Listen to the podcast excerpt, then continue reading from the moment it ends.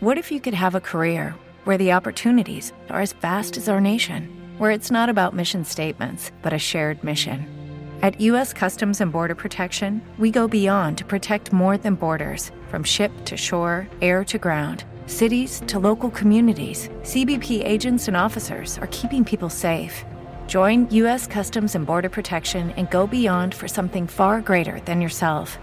Learn more at cbp.gov/careers. Lucky Land Casino asking people what's the weirdest place you've gotten lucky? Lucky? In line at the deli, I guess? Aha, in my dentist's office.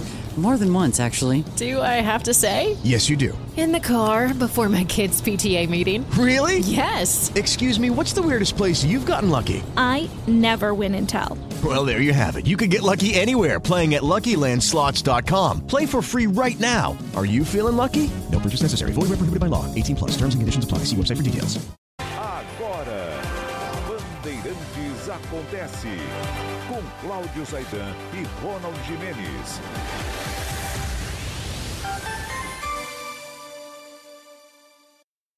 Acontece. Aqui a análise das notícias mais importantes do dia.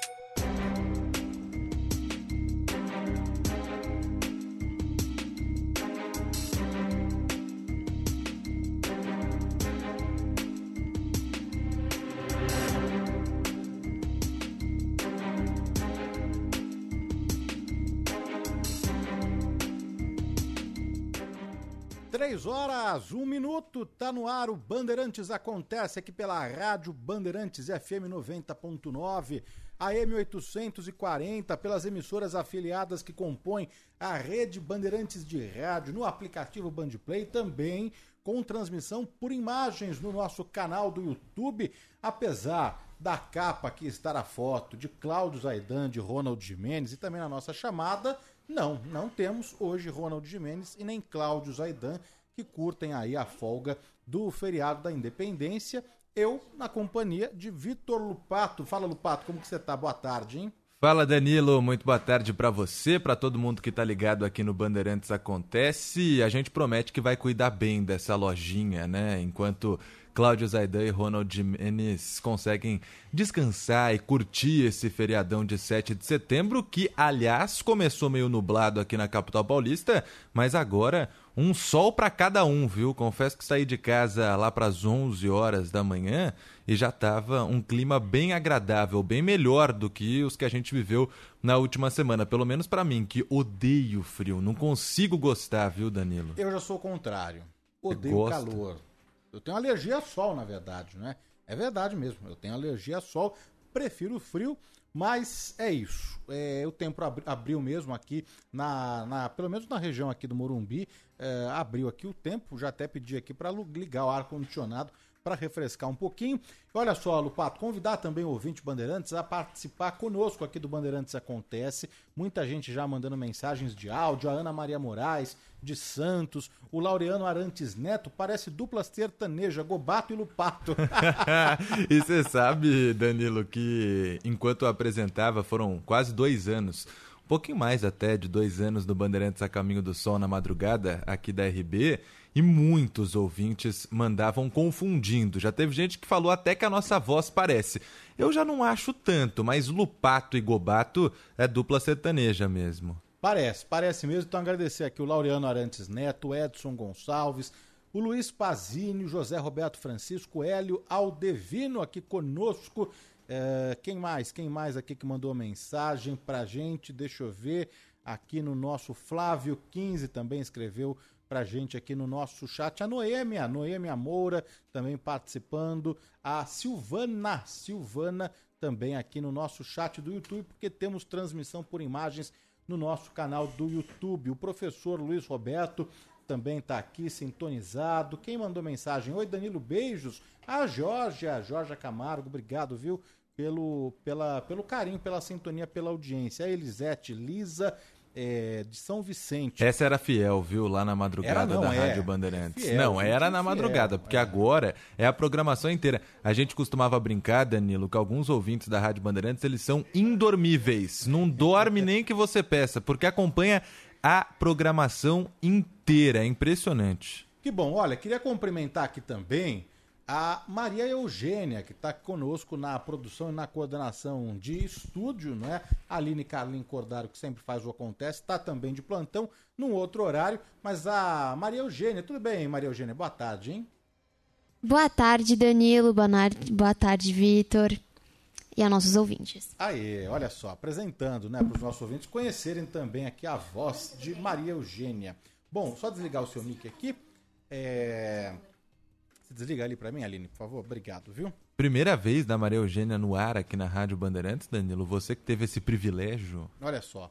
Bom, tá apresentado então, né, Lupato? A Maria Eugênia que está aqui conosco ajudando a produzir, porque a gente vai ter um giro de, de repórteres aqui atualizar, não é? O 7 de setembro, porque já teve desfile em São Paulo, teve desfile em Brasília, teve desfile em várias capitais e a gente já tem um repórter com a gente aqui, não tem não, Lupato? Tem sim, Danilo. O Tiago Prudente, repórter do Grupo Bandeirantes de Comunicação aqui em São Paulo, acompanhou esse desfile que, depois de três anos, voltou a ser realizado no Sambódromo do IMB. Ano passado isso não tinha acontecido, tivemos também uma pausa por causa da pandemia e o Tiago vai trazer todas as informações. Muita gente no IMB com esse sol de São Paulo. Tiago, boa tarde para você. Boa tarde, Vitor, para quem está acompanhando a Rádio Bandeirantes. Olha, um bom público no sambódromo do AMB, as arquibancadas estavam tomadas, mesmo que o dia é, começou com aquela nublado, ameaçando chuva, o sol apareceu durante o desfile, muita gente foi prestigiar esse desfile cívico-militar ali no Sambódromo do AMB. Lembrando que no ano passado foi realizado ali na região do Museu do Ipiranga, devido ao bicentenário da independência, e esse ano retornou ali para o Sambódromo do AMB.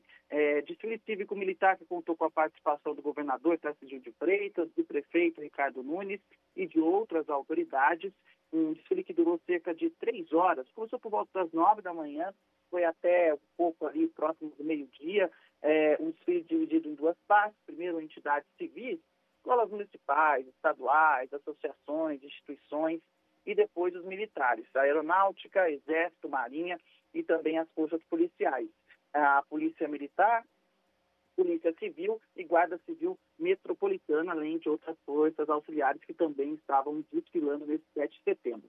Sem nenhuma ocorrência grave, tudo muito tranquilo, segurança reforçada. Foi uma manhã muito tranquila no sambódromo do AMB. Mas dois fatos, Vitor, chamaram a atenção. O primeiro deles foi que, antes do desfile, que começou às nove da manhã, existem dois atos que são solenes, todo mundo está acostumado, o primeiro é o hasteamento da bandeira nacional, local onde o desfile vai acontecer. Esse evento não ocorreu. Não ocorreu porque o sambódromo do AMB está sem mastro, ou seja, não havia possibilidade de colocar uma bandeira porque estava sem mastro. Além disso, a prefeitura também não providenciou um mastro provisório para que essa cerimônia pudesse ser é, realizada chamou a atenção é que muitas pessoas que estavam ali, inclusive pessoas da organização, só souberam do, do cancelamento é, desse ato solene ali, no momento, faltando 20 minutos para as 8 da manhã. É, o que demonstra que é, pode ser que a prefeitura tenha sido pega de surpresa com essa situação, porque apenas ali, faltando 20 minutos para o ato começar, é, veio a informação de que ele não ocorreria, pelo menos com o que a gente conversou com as pessoas que estavam ali nesse desfile de 7 de setembro. O prefeito Ricardo Nunes, em coletiva de imprensa depois é, do desfile, disse o seguinte, que o local onde o mastro fica está em manutenção, é que eles poderiam ter é, realmente fornecido um mastro provisório, só que no ano que vem essa cerimônia não vai faltar. Palavras do prefeito Ricardo Nunes. Fora isso, um outro ponto que chamou a atenção foi durante é, o desfile da Guarda Civil Metropolitana.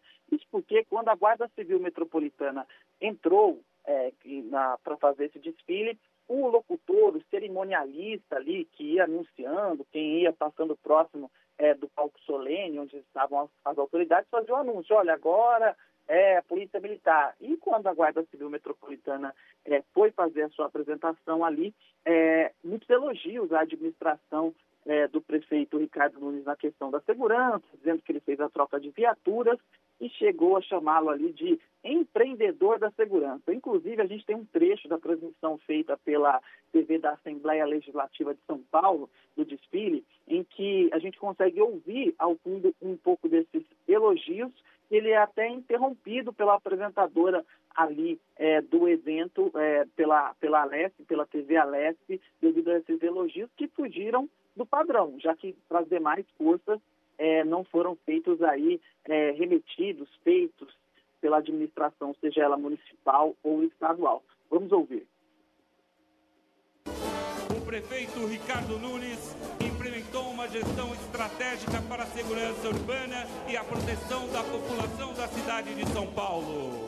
Editou o concurso público para a contratação de mil novos e autorizou mais 500... Capitão, nesse momento, então, a gente acompanha a GCM, também o Canil, né? Como a gente pode acompanhar esses... Bom, a gente percebe aí que a apresentadora interrompeu ali a transmissão do locutor devido a esses elogios que estavam sendo feitos fora do praxe ali do que estava sendo realizado até aquele momento. Bom, o prefeito Ricardo Nunes também foi questionado se sabia do conteúdo é, dessas falas. Vamos ouvir o que o prefeito falou. Não, não estava sabendo. Aliás, eu não sei nem quem foi que fez o cerimonial. É, não estava sabendo. Acho que foi comentário sobre o que a gente tem feito para a Guarda Civil Metropolitana. Ele, ele, deve, ele deve ter comentado ações que eu fiz. Você acha que as pessoas. Aí ah, a opinião dele precisa ver com ele. Chama ele aí para ele falar aqui quem que é o. Vamos chamá-lo. Bom, tá aí então, portanto, a fala do prefeito Ricardo Nunes, sem dúvida nenhuma, a gente está no ano pré-eleitoral, ano que vem eleições, o prefeito é candidato, então ficou essa saia justa aí é, para a Prefeitura de São Paulo, porque fugiu do padrão. Se o elogio tivesse feito para outras forças que também é, é, tivessem aí divulgado o que foi feito para essas outras forças, mas não foi isso que aconteceu, apenas na Guarda Civil Metropolitana. Então, portanto, Vitor, esses são os destaques do desfile, desfile muito tranquilo, fora esses dois pontos aí que fugiram da normalidade. E o público, Tiago, bastante gente compareceu ao Sambódromo do AMB para acompanhar esse desfile? Sim, o público compareceu em peso. Eu, sinceramente, no começo ali, por volta das oito da manhã, achei que o público não ia ser muito grande é, por causa da ameaça de chuva, mas o público foi chegando por volta das nove, quinze, quando o desfile realmente começou. A gente tinha um grande público no sambódromo do AMB, a expectativa era de 30 mil pessoas. Não foi dada uma estimativa oficial de quantas pessoas estiveram ali, mas grande parte das arquibancadas, a arquibancada central totalmente lotada, as laterais também, muita gente, então um bom público no sambódromo do AMB, sim, Vitor. Obrigado, Tiago Prudente, trazendo as informações do desfile de 7 de setembro aqui na capital paulista. Aconteceu no Sambódromo do AMB. Bom plantão, bom descanso para você, Tiago. Bom descanso, porque o meu plantão começou às 5 e meia da manhã, então agora é bom descanso. então, bom descanso para você, um abraço. Um abraço, bom trabalho. Tchau, Tiago. Tá aí, movimentação, movimentação do 7 de setembro aqui na capital paulista. O Thiago trouxe os detalhes do desfile no Sambódromo, né? A gente fala aqui também um pouquinho uh, da região da Avenida Paulista, na capital paulista, porque movimentos sociais, sindicatos, organizações da sociedade civil se manifestaram né, no grito dos excluídos. Né? Oficialmente, esse ato teve como lema Você tem fome e sede de quê? Em que as entidades debatem o acesso à água, o fim da fome, a garantia da justiça social, além de temáticas anuais, né? O ato tem um enfoque permanente de vida em primeiro lugar. Também isso aconteceu nesse 7 de setembro ali na região da Avenida Paulista, não é? A, a, as ruas foram tomadas aí, manifestantes participaram, ocuparam ali um trecho da avenida e participaram então do grito dos excluídos. Bom, a gente vai seguir girando aqui a nossa reportagem, porque o Tiago Prudente trouxe então o desfile de 7 de setembro em São Paulo, após três anos, agora voltou a ser realizado no Sambódromo do AMB e nós vamos para Brasília, capital federal, porque o João Pedro Melo acompanhou tudo por lá é, o desfile de 7 de setembro no governo Lula, não é? O desfile de 7 de setembro no governo Bolsonaro era uma bandeira, não é? Era um grande evento ali esperado pelo ex-presidente Jair Bolsonaro. Vamos saber o que aconteceu então em Brasília sob o governo Lula. Daqui a pouquinho, em instantes, com o João Pedro Melo atualizando e girando aqui a reportagem, Lupato. Tradicionalmente, né, Danilo, muitas capitais e cidades também do interior do Brasil realizam esses desfiles de 7 de setembro. Como você bem trouxe, durante o governo Bolsonaro, essa bandeira do patriotismo foi muito levantada e por isso muitos e muitos apoiadores compareciam, iam fortemente até Brasília para acompanhar esse desfile. Nós tivemos aquele caso dos carros, né, da, das Forças Armadas brasileiras, até tanque de guerra desfilando nessa data. Dessa vez já dá para a gente antecipar antes da participação do João Pedro Melo que foi um desfile muito mais discreto, foi um desfile muito menor, mas um desfile que sempre acontece na capital federal e que continuou com todas as suas tradições, celebrando a independência do Brasil. No ano passado, né, muitas cidades ainda não tiveram a possibilidade de fazer um grande desfile por toda a situação eh, de saúde que nós vivemos, mas nós comemoramos em 2022 os 200 anos da independência brasileira e muitos decidiram e optaram por fazer um grande desfile em celebração ao bicentenário da independência em 2023.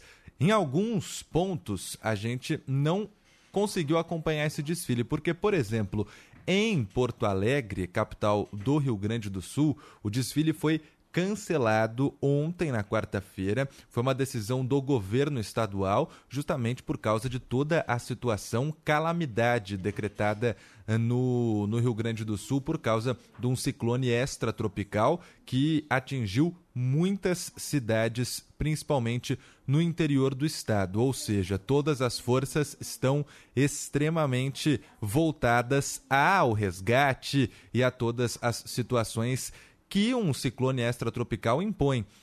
É muito complicado o que está acontecendo por lá neste momento. A gente tem esse, esse número atualizado de 40 óbitos em cidades do interior gaúcho e a gente vai para lá daqui a pouquinho para trazer também esses detalhes. Por isso, não tivemos desfile de 7 de setembro em Porto Alegre. É para lá que a gente vai agora? Sim, a, repórter Eduarda Oliveira já está conectada, plugada aqui com a gente para trazer não é, os desdobramentos dessa tragédia que assola todo o estado. Eduarda, muito boa tarde, bem-vinda aqui à Rádio Bandeirantes, ao Bandeirantes Acontece. Quais são as informações de momentos aí no estado, hein?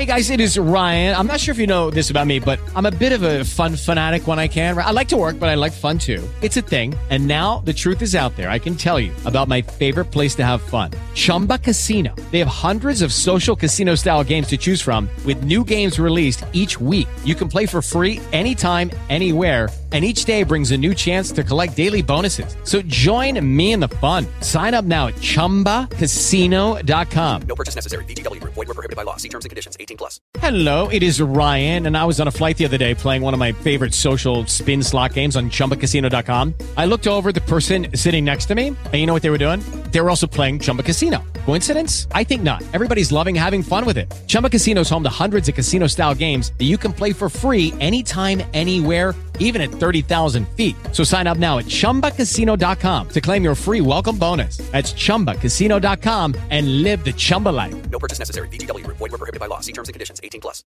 Muito boa tarde para vocês. Aqui no Rio Grande do Sul, a gente ainda contabiliza os estragos das chuvas e nesse momento são 39 mortes confirmadas pela Defesa Civil. Uma das que mais chocou também foi a confirmada ontem à noite, um bebezinho de oito meses está entre essas vítimas. A estimativa da Defesa Civil nesse momento é de mais de 60 mil pessoas afetadas diretamente pelos temporais que atingiram 79 municípios gaúchos.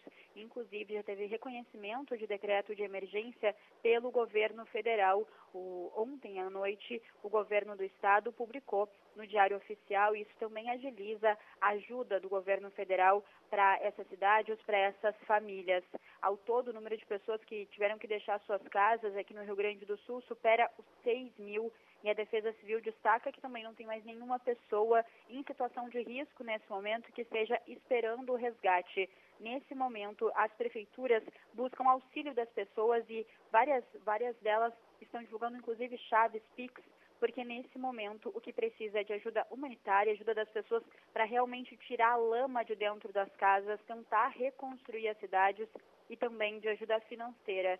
Em Mussum, uma das cidades mais afetadas, um levantamento da Defesa Civil é de que 85% da cidade tenha sido destruída. Então, é uma das cidades que mais está precisando dessa ajuda. O prefeito Matheus, Troian também está bem ativo nas redes sociais, justamente pedindo isso. Nesse momento, eles pedem, inclusive, a concentração de realmente valores financeiros, porque eles não têm nem onde armazenar alimentos, por exemplo. Então, o pedido é principalmente de recursos financeiros e também colchões, fraldas, cobertores, porque isso é o que mais se precisa nesse momento.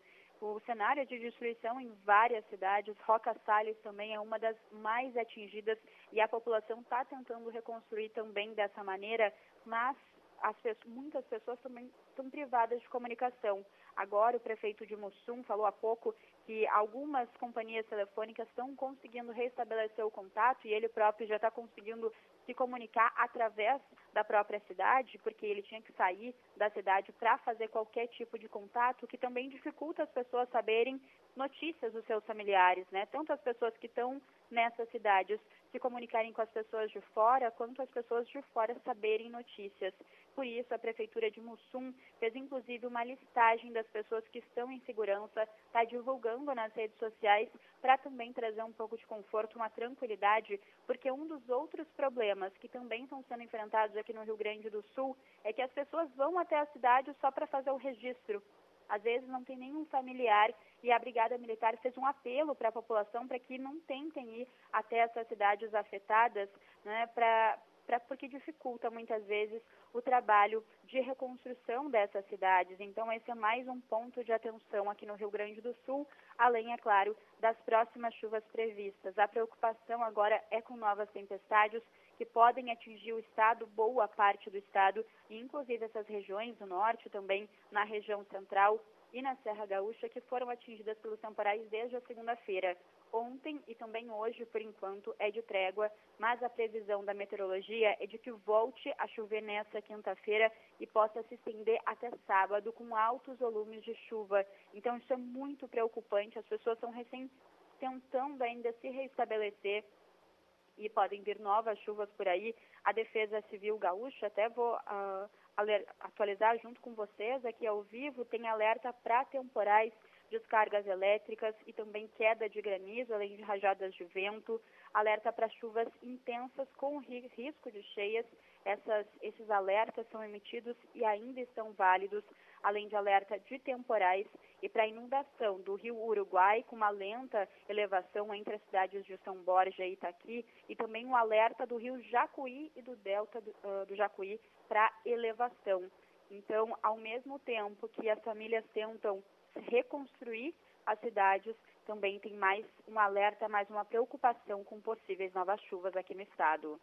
O Eduardo, é claro, né, que o foco agora é recuperar mesmo, né, a, a cidade, não é, e desobstruir aí a, as áreas afetadas, enfim, e o Estado precisa mesmo dessa, dessa ajuda, né? Mas uh, houve uma polêmica envolvendo o governo do Estado e a entidade, né, a entidade meteorológica do Rio Grande uh, do Sul sobre justamente esses alertas, né? A, a Metsul entidade meteorológica do Rio Grande do Sul, explicou que ah, alertava, sim, né, semanas antes, dos volumes excepcionais e sem precedentes aí uh, no estado. Então você comentou que esses alertas uh, permanecem, mas eles uh, permanecem com essa eh, gravidade aí, do, do, da mesma forma que a Metsul previa?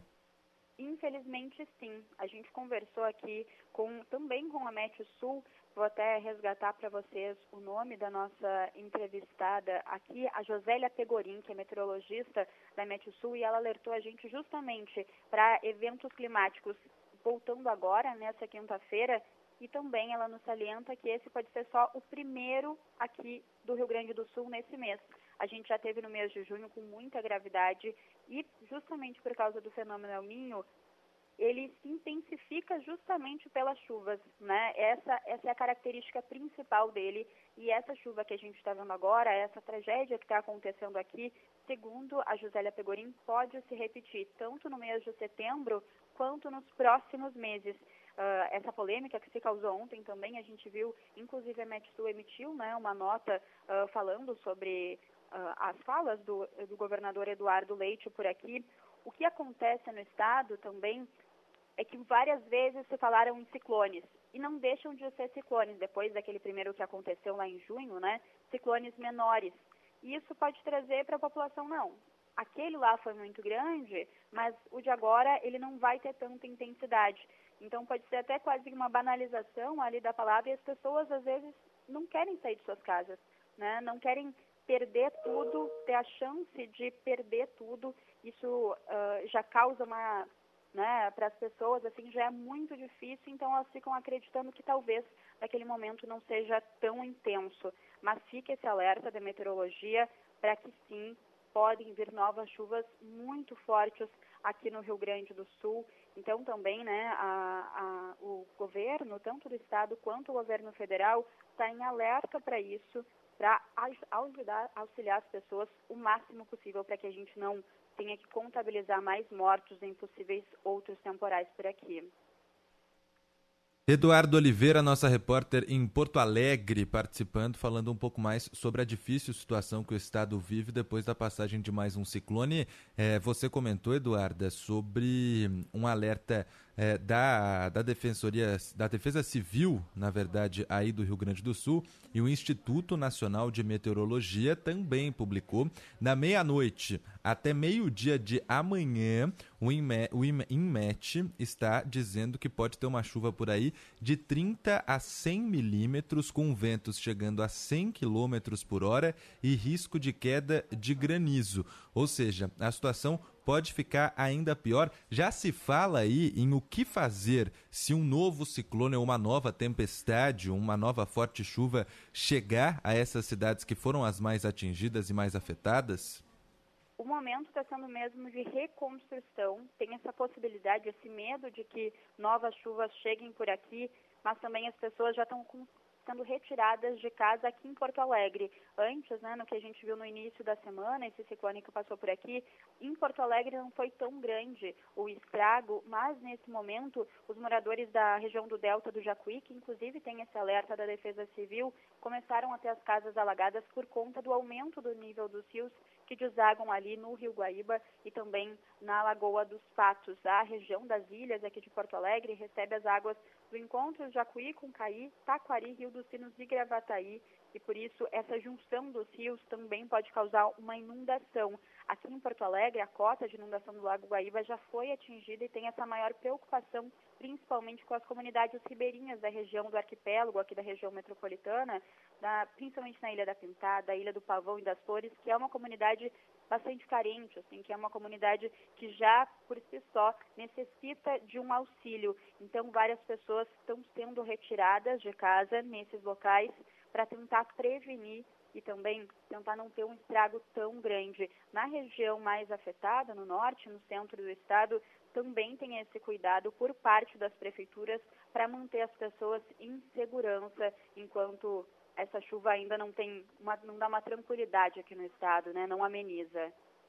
A gente agradece a repórter Eduarda Oliveira atualizando aí para os nossos ouvintes a situação é, no Sul. Obrigado, viu, Eduardo? Qualquer novidade, volte aqui para atualizar a gente.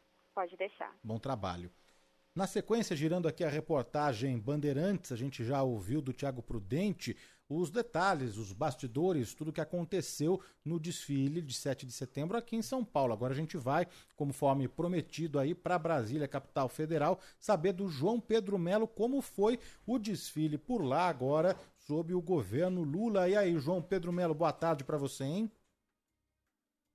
Ótima tarde a todos que estão nos acompanhando. Pois é, a gente está de olho nessa questão do desfile de 7 de setembro, que começou já com muita movimentação a partir das 8 horas da manhã aqui em Brasília. A celebração em si, desfile dos, dos carros ali da, da Marinha, Exército e também Aeronáutica começou de fato às 9 horas da manhã. Mas antes disso já tinha muita movimentação na esplanada dos ministérios, porque está tendo uma exposição de veículos blindados e militares. Essa exposição fica disponível até o dia 10 de setembro. Mas olha, esse desfile de capital do país teve 2 mil militares, né, que passaram ali pelas ruas ou pelas vias da esplanada dos ministérios. Foi um desfile enxuto, durou aí pelo menos duas horas, já que o presidente Lula tinha um compromisso, viagem para Nova Delhi, na Índia, logo na sequência desse desfile. É, até o momento, com relação a essa questão, né, o que, que a gente tem de número?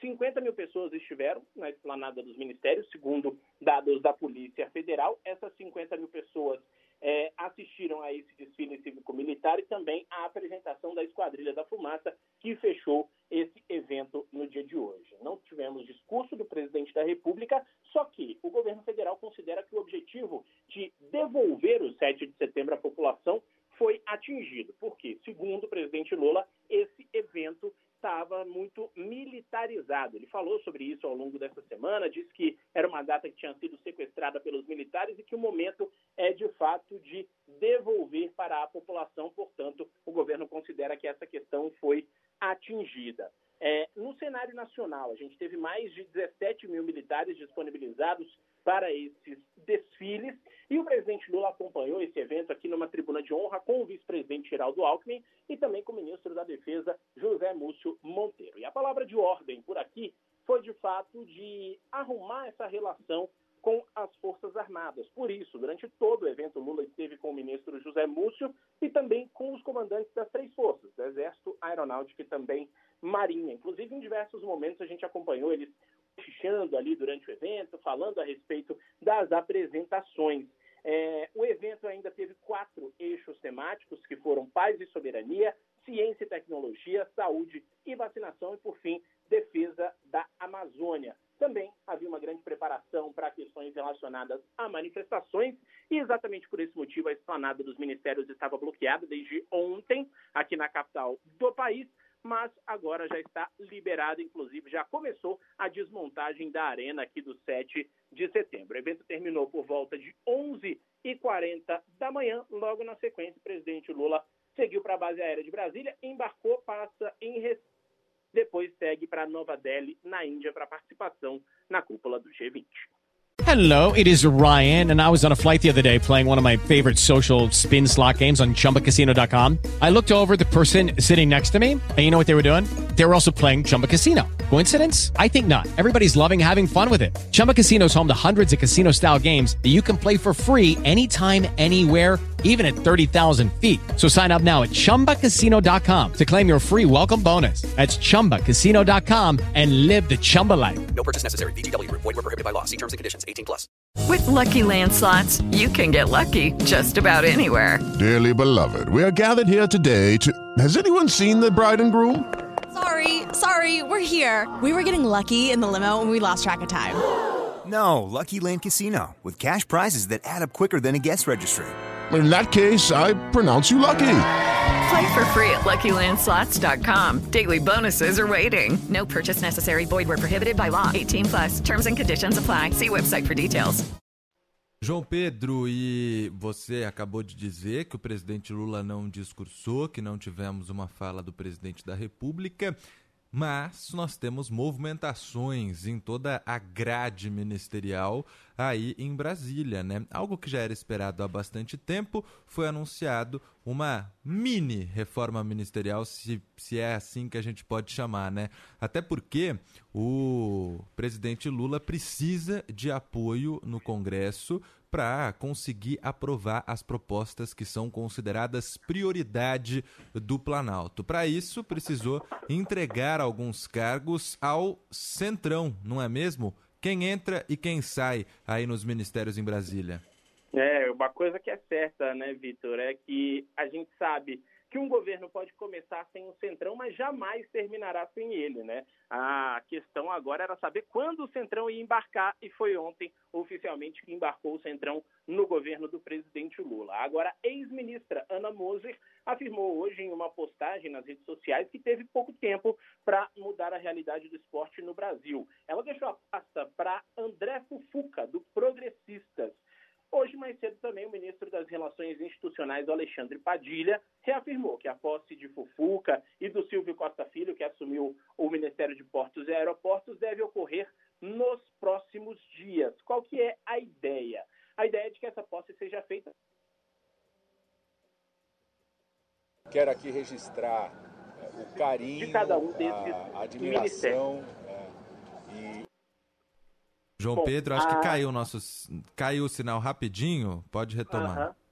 Bom, então, agora a gente vai acompanhar um trechinho em que o ministro Padilha fala que essas mudanças não prejudicaram o esporte, mas que Ana Moser começou um processo que continuará sendo tratado como prioridade. quero aqui registrar é, o carinho, a admiração é, e o agradecimento do trabalho que vinha sendo feito né, pela ministra Ana Moser na área do esportes. O presidente Lula tem uma grande consideração pela ministra Ana Moser.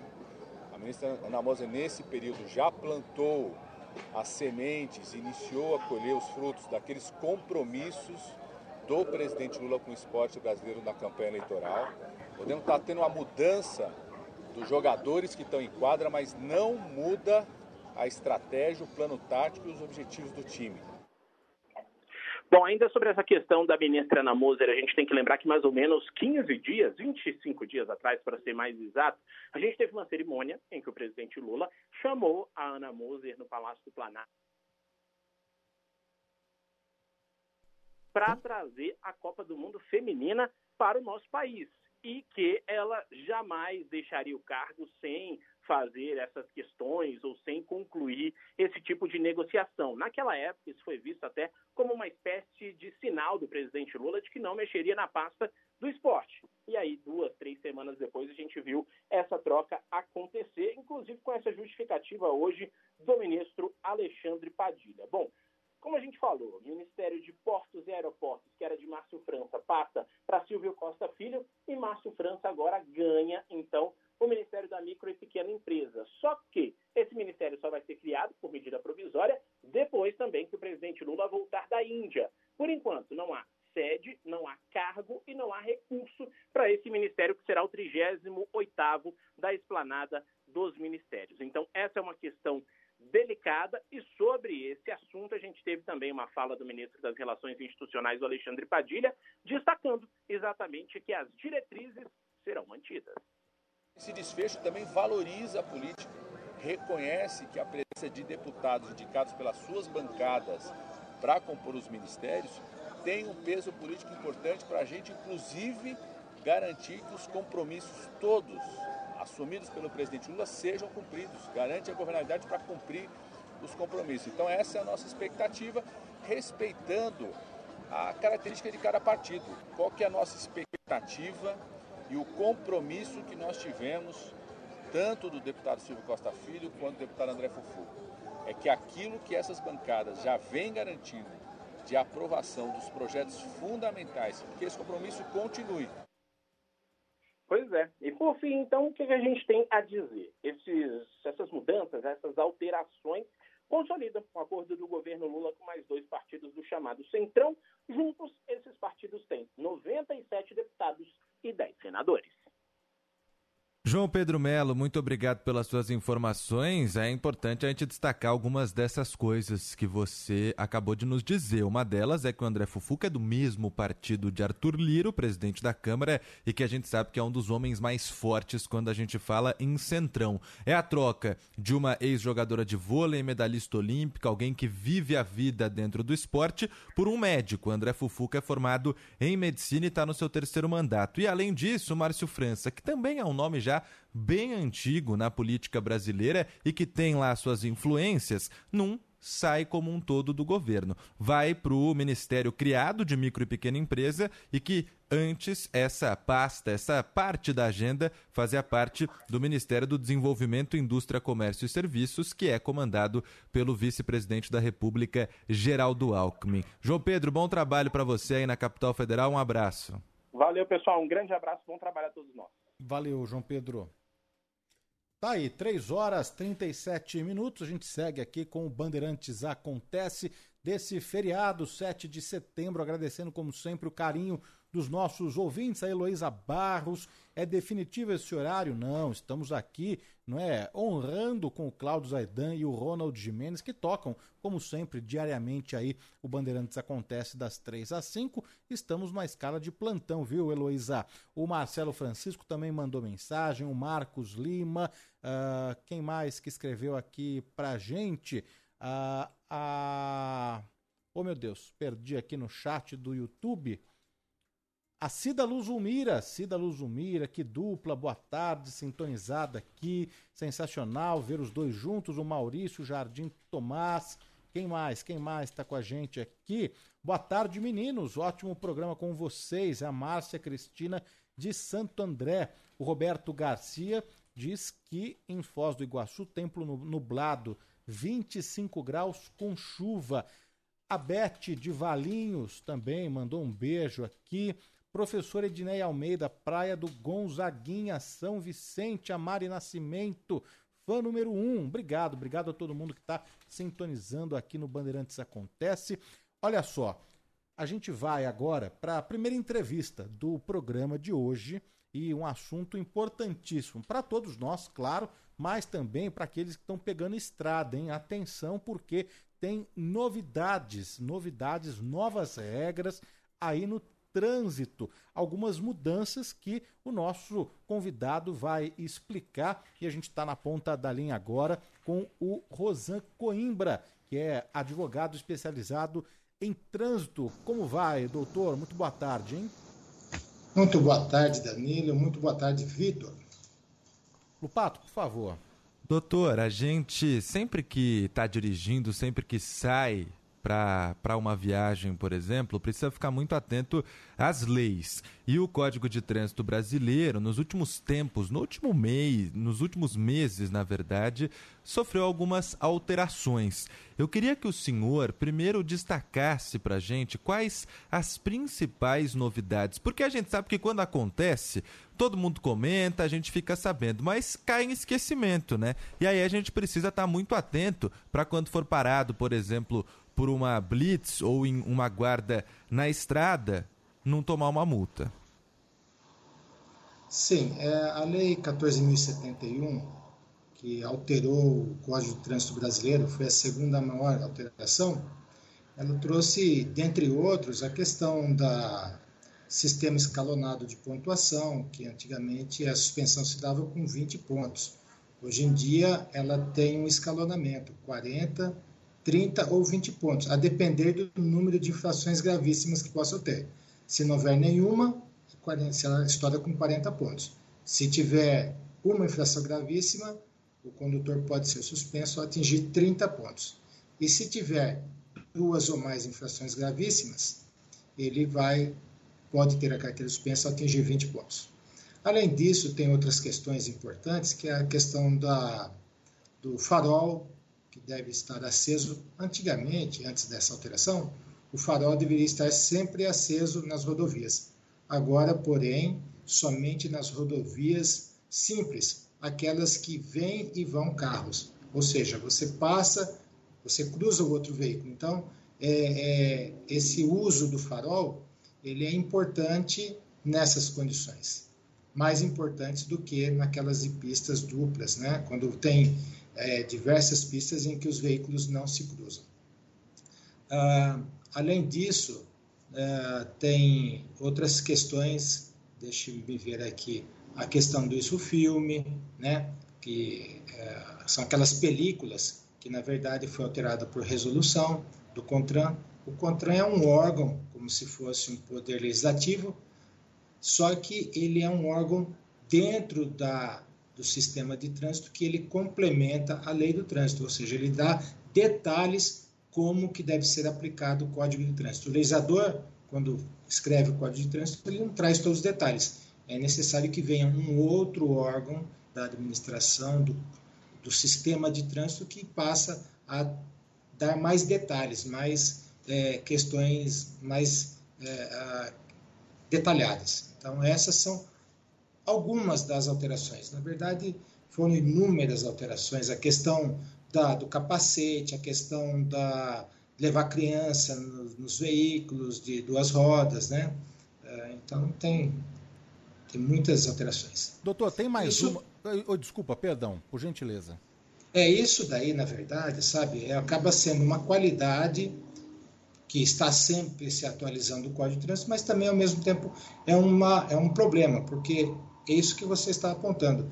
É difícil para as pessoas gravarem tantas mudanças, porque essas mudanças, elas uh, podem trazer a sensação de que as pessoas se sintam meio perdidas, até mesmo para os profissionais que atuam na área de trânsito, tamanhas são as mudanças que existe uma certa dificuldade em acompanhar todas.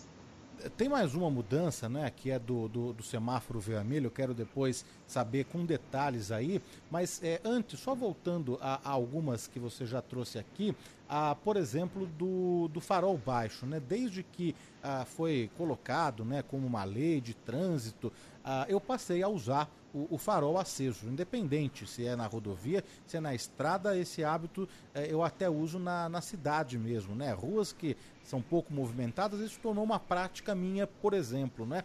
Agora tem essa mudança e isso realmente mexe com a gente. A gente não sabe se é para deixar uh, o, o, farol aceso, uh, apagado, em quais uh, situações, né? E a multa chega, né? A única certeza que a gente tem é que chega, porque os guardas, esses sim, claro, trabalho deles, não é, doutor, está instruídos aí com a nova cartilha, com as novas regras eh, em mãos, né?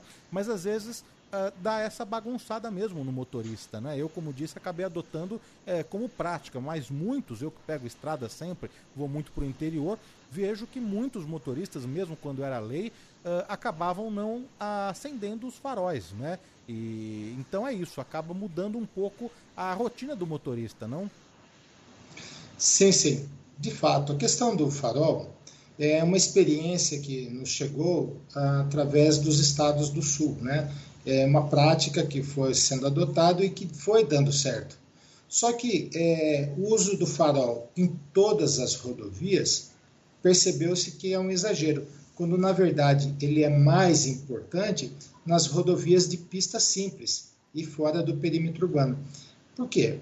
É justamente para evitar atropelamento numa rodovia em, em que os veículos é, é, é se cruzam. É, é o risco da colisão dianteira também é maior. Aliás, só existe nas estradas de pista simples, onde os veículos cruzam, é que há o risco da colisão dianteira. Um dos fatores maiores de lesões corporais e morte no trânsito. Por isso, é importante, sabe, para você poder entender a lei, é importante você entender a razão dela existir. Toda lei, ela tem um fundamento jurídico, um fundamento da lei da física. Por que, que você não pode, por exemplo, ultrapassar numa curva? Porque o risco de uma colisão aumenta. Por que não se pode ultrapassar no cruzamento ou num trevo? Porque ali há um risco de colisão é muito maior. Então, quando se explica por que, que se deve usar o farol aceso nas estradas, tem que entender que é justamente nas pistas em que vão e vêm veículos, justamente para evitar a colisão dianteira, exceto no perímetro urbano. Doutor, eu queria fazer mais uma pergunta para o senhor em relação a um tema que o senhor é, passou na introdução aqui da nossa entrevista sobre Insufilme, que é aquela película escura que muita gente usa é, para que não possam olhar para dentro do carro, às vezes também né, para o sol não bater diretamente, mas existem algumas regras específicas. E de vez em quando eu olho de frente para um carro e o vidro é, é, dianteiro ali do motorista mesmo tem insufilme. Isso é permitido? Até onde eu sei ou sabia, não. Queria que o senhor explicasse onde que pode e qual é o nível de cor que pode ter um insufilme. Sim, vamos lá. Existem as áreas indispensáveis à condução do veículo, à segurança do veículo. Quais são? Da frente e aqui do la lateral, onde o motorista ele pode enxergar através do retrovisor o trânsito atrás dele, né? as mudanças de veículos que vão tentar ultrapassar e tudo mais. Já aqui a vigia, aquela janelinha de trás e as laterais traseiras, essas são dispensáveis à segurança ou à dirigibilidade do veículo.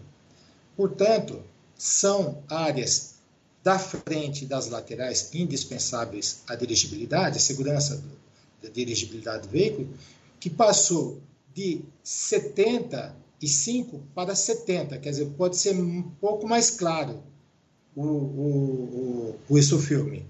Mas é importante que se tenha aquele, aquele carimbinho, aquele timbre lá mostrando qual é o grau de transmitância das luz, da luz. Né? Já, os, já o, as janelas traseiras e o vigia, essas podem ser qualquer graduação, essas não interferem na condução de segurança da dirigibilidade do motorista. Olha, Agora é importante, é importante, só me perdoe. Claro, claro. Não pode ter bolha e também não pode ser isso filme é, é espelhado. Esse não pode. Para quem desobedecer essa regra, né, do caso do insufilme, é uma infração grave, com multa de R$ 195,23, mais 5 pontos, 5 pontos na CNH e a retenção do veículo para regularização. Agora, existe aqui uma outra mudança, né? uma nova regra, que é a tal do, do semáforo vermelho. Uh, aquela placa que para mim e para o Lupato, pelo menos, parece a nota de 200 reais, não é? É quase difícil de encontrar. O que, que significa Ninguém essa viu. placa do, a, da direita livre, hein, doutor? É, isso daí é alguma coisa que já, eu já tinha visto numa viagem para o estrangeiro aí nos Estados Unidos. Eu, eu, me deparei e fiquei parado, né? Depois que eu tomei uma buzinada atrás, eu pude entender é. que uh, ele permite dar a você, desde que observada a segurança e a preferência do pedestre, que você chegue nesse, nesse farol que está em vermelho, você possa fazer a conversão à direita. Porque é assim, melhora a fluidez do, do trânsito e não vai prejudicar aqueles outros veículos que vão seguir no mesmo sentido. Você não vai poder cruzar a via, mas você vai poder virar à direita, à esquerda não. Tá? Então, essa, essa, essa regra ela foi importada do exterior, uma inspiração nos, no, nas regras que já existem no exterior, e, e que é muito bem aceita, embora ainda não tenha virado muito moda, né? Como você disse, é difícil de encontrar. Doutor, eu queria fazer uma pergunta para o senhor que aconteceu comigo e eu tenho certeza que com muitos dos nossos ouvintes já deve ter acontecido algo parecido. Inclusive, quem quiser mandar uma pergunta, uma dúvida que tem para o Dr. Rosan Coimbra responder, é só encaminhar aqui para o nosso WhatsApp, o 11 99904 8756. No ano passado, doutor, eu estava aqui no Grupo Bandeirantes de Comunicação em São Paulo, capital, trabalhando em uma bela terça-feira. E aí passaram-se alguns dias e eu recebi uma multa na minha casa em Vinhedo, no interior de São Paulo. Aí eu olhei e falei, mas como que pode eu ter tomado uma multa em Vinhedo? E foi um perrengue para conseguir recorrer, foi um perrengue para conseguir voltar atrás dessa multa. Eu tive que mandar meu espelho de ponto do trabalho, eu tive que encaminhar até o extrato daquela tagzinha de passe livre no pedágio que eu tenho, porque eles não acreditavam que eu não estava em vinhedo. Tem algum jeito mais simples para resolver um problema como esse? Olha, essa questão é muito recorrente e ela, ela pode é, acontecer em situações como a, o agente ele anota a placa certa. Porém, o digitador, que é o que está lá inserindo os dados no sistema do computador, ele está pensando em outra coisa. Ele, ou ele erra o, o número lá, ele acaba inserindo uma placa que não foi aquela que o policial multou, que o agente multou. Aí vai para a pessoa errada. Como que você faz para perceber isso? você tem que entrar no sistema. Geralmente, esses órgãos hoje em dia já estão colocando, disponibilizando no próprio site uma cópia do auto de infração, que é aquela papeleta que o guarda preenche, o agente de trânsito preenche. Então, se ali bater os dados que está na papeleta, que é o chamado auto de infração, com o seu veículo, já complicou. Mas uma outra forma de fazer isso, como você disse, hoje nós temos é, o Serviço de Segurança Pública ele tem uh, registrado os veículos. Mesmo quando você passa no radar e você não é multado, ali tem que você passou naquele local. Então você tem que solicitar no, na defesa, ou você solicita junto ao órgão de segurança pública, que ele apresente um relatório naquele dia, naquele horário, se é, onde você esteve. Por exemplo, se você estava aí no grupo da empresa, é, certamente o seu veículo foi pego dirigindo pela, pela região, por um desses equipamentos de leitor de automático de placa, é, LAP, leitor automático de placa. É, então, são duas formas, como eu disse, pela própria imagem do auto de infração, ou também você juntando ou pedindo para que o órgão solicite essa pesquisa para constatar que há que não é o seu veículo. Agora, se o veículo for a mesma placa que a sua, pode estar havendo uma clonagem, pode ter sido clonada a sua placa. Então é necessário você pegar a imagem, se, a, a foto, se houver fotografia na, no registro fotográfico, como acontece nas multas de rodízio, na multa de velocidade, aí é possível você fazer um cotejo. O que é cotejo? Você mostra, o meu veículo tem um adesivo, o outro não tem. O meu veículo tem equipa, equipamento, é, tem é, o, aquele gancho de reboque, o outro não tem. Então tem tudo isso que você tem que mostrar. Havendo essa divergência, é possível você ganhar o recurso. Queria aproveitar aqui, não é, toda a, a bagagem, não é, do doutor Rosan Coimbra, advogado especializado eh, em trânsito. A gente já trouxe aqui para os nossos ouvintes algumas mudanças importantes aí na, nas regras de, de, trânsito, né, as novas leis, mas queria aproveitar de todo o seu conhecimento nessa área e falar do assunto uh, do ator Kaique Brito, que foi atropelado na, na orla uh, da Barra da Tijuca no, no, no, Rio de Janeiro. Né?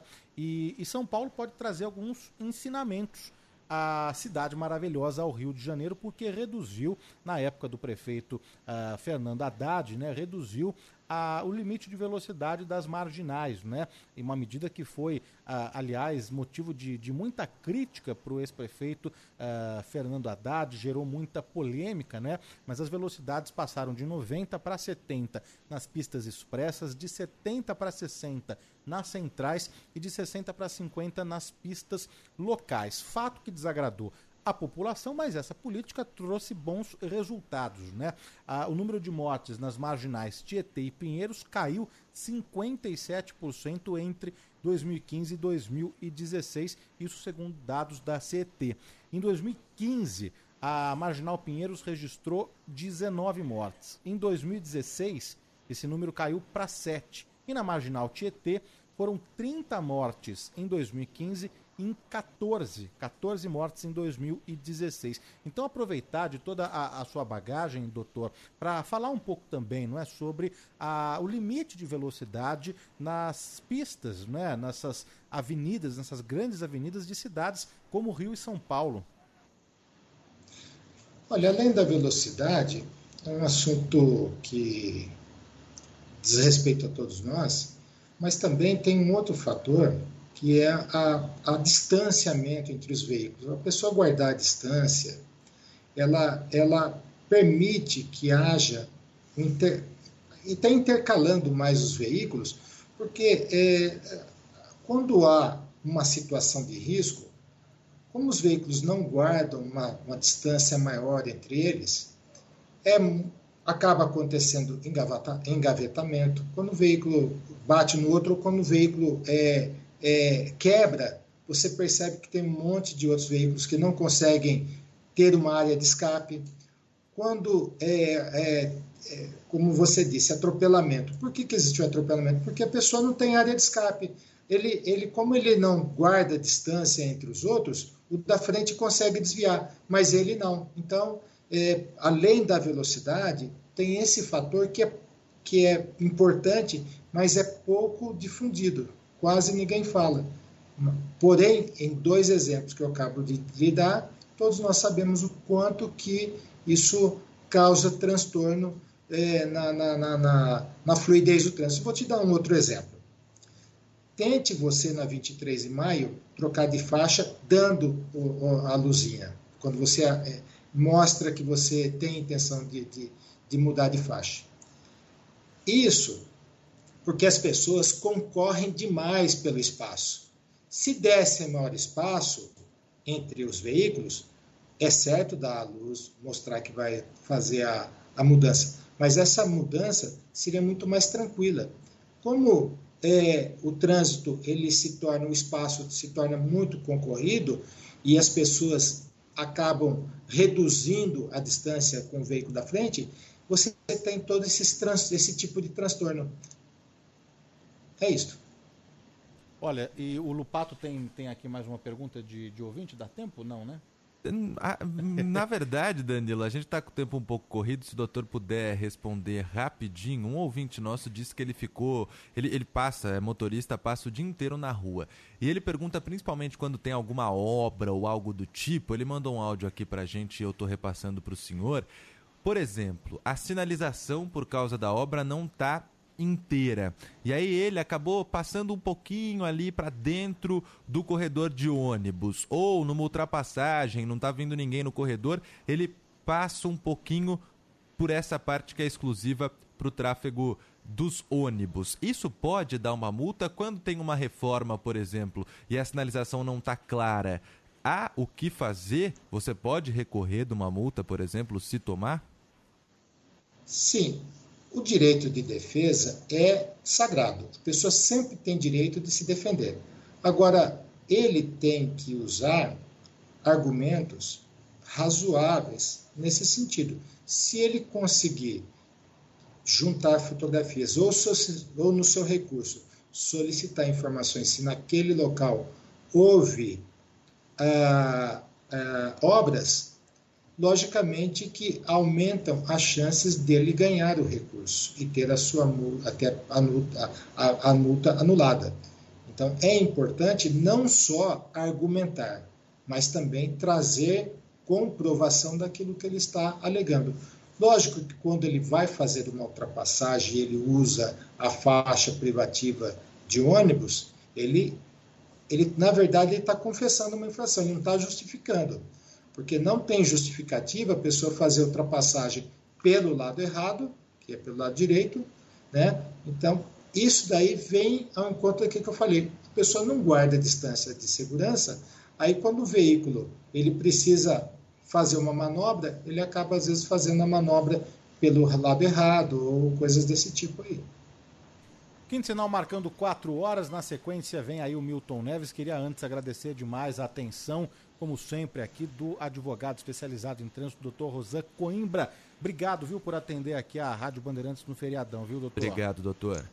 É sempre um prazer estar com os senhores. Forte abraço. Até uma próxima. Obrigado. Doutor Rosan Coimbra, prestando serviço, ajudando a gente a entender o que mudou nas leis de trânsito. Tem isso filme, tem a lei do, do, do farol, tem também é, o sinal vermelho, né? Que você pode virar à direita quando houver sinalização. Olha, Milton, a gente vai fazer um rapidíssimo, rapidíssimo intervalo mesmo. E na sequência tem os palpites, os comentários dele, Milton Neves, aqui no Bandeirantes Acontece. Rede Bandeirantes de Rádio. Bandeirantes Acontece. Step into the world of power, loyalty, and luck. I'm gonna make him an offer he can't refuse. With family, cannolis, and spins mean everything. Now, you wanna get mixed up in the family business. Introducing The Godfather at ChumbaCasino.com. Test your luck in the shadowy world of The Godfather slot. Someday, I will call upon you to do a service for me. Play The Godfather now at ChumbaCasino.com. Welcome to the family. VGW Group. No purchase necessary. Void where prohibited by law. See terms and conditions. 18 plus. With the Lucky Land slots, you can get lucky just about anywhere. This is your captain speaking. Uh, we've got clear runway and the weather's fine, but we're just going to circle up here a while and uh, get lucky. No, no, nothing like that. It's just these cash prizes add up quick. So I suggest you sit back, keep your tray table upright, and start getting lucky. Play for free at LuckyLandSlots.com. Are you feeling lucky? No purchase necessary. Void where prohibited by law. 18 plus terms and conditions apply. See website for details. Trânsito. Oferecimento Braspress, a sua transportadora de encomendas em todo o Brasil. Em São Paulo, ligue 2188 9000. Uma excelente tarde para todos. A cidade está bem tranquila, viu? Olha, um exemplo é a marginal do Rio Tietê. Tem congestionamento no sentido da Ayrton, mas num trechinho curto. Pista expressa entre Ponte Estaiada e passagem pela Ponte das Bandeiras, reflexo daquelas obras ali embaixo da Ponte das Bandeiras. Quem segue pela Tietê no sentido da Castelo Branco, aí de ponta a ponta o caminho funciona bem. Motoristas de caminhão e van, atenção, chegou a hora de faturar entregando com a Lala Move. Baixe o app Lala Move para entregadores e cadastre seu veículo. Pra se manter conectado, pode contar com a gente. Fique ligado, Sil, sempre presente. Sil, energia que se renova. Sil, todo mundo aprova.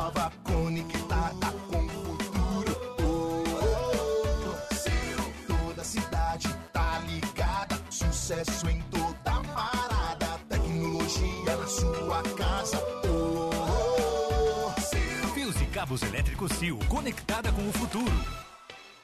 No aniversário 49 anos açaí, você concorre a prêmios em dobro e aproveita os preços baixos. Arroz branco tipo 1 Nutripar pacote 5 quilos 19,49. Café tradicional ou extra forte pilão pacote almofada ao vácuo 500 gramas 14,69. Fralda bovina resfriada Friboi peça quilo 23,90. Ofertas válidas até 10 de setembro nas lojas açaí de São Paulo.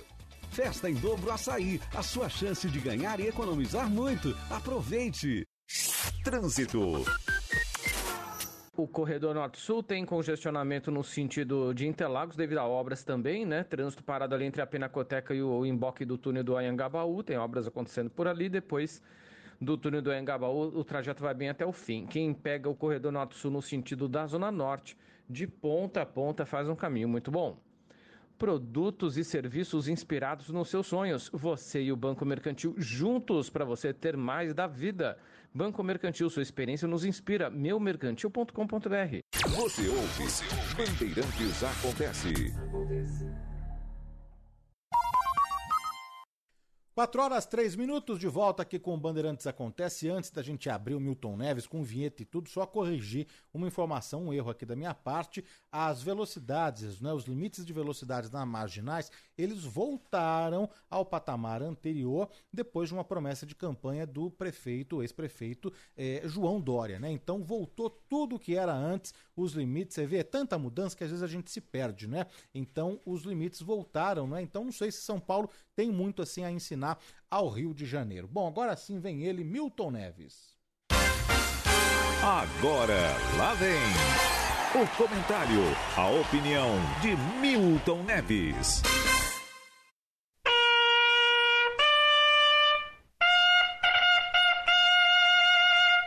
Ah, essa só pra você, viu, Milton? Como que você tá? Boa tarde. Fala, Milton.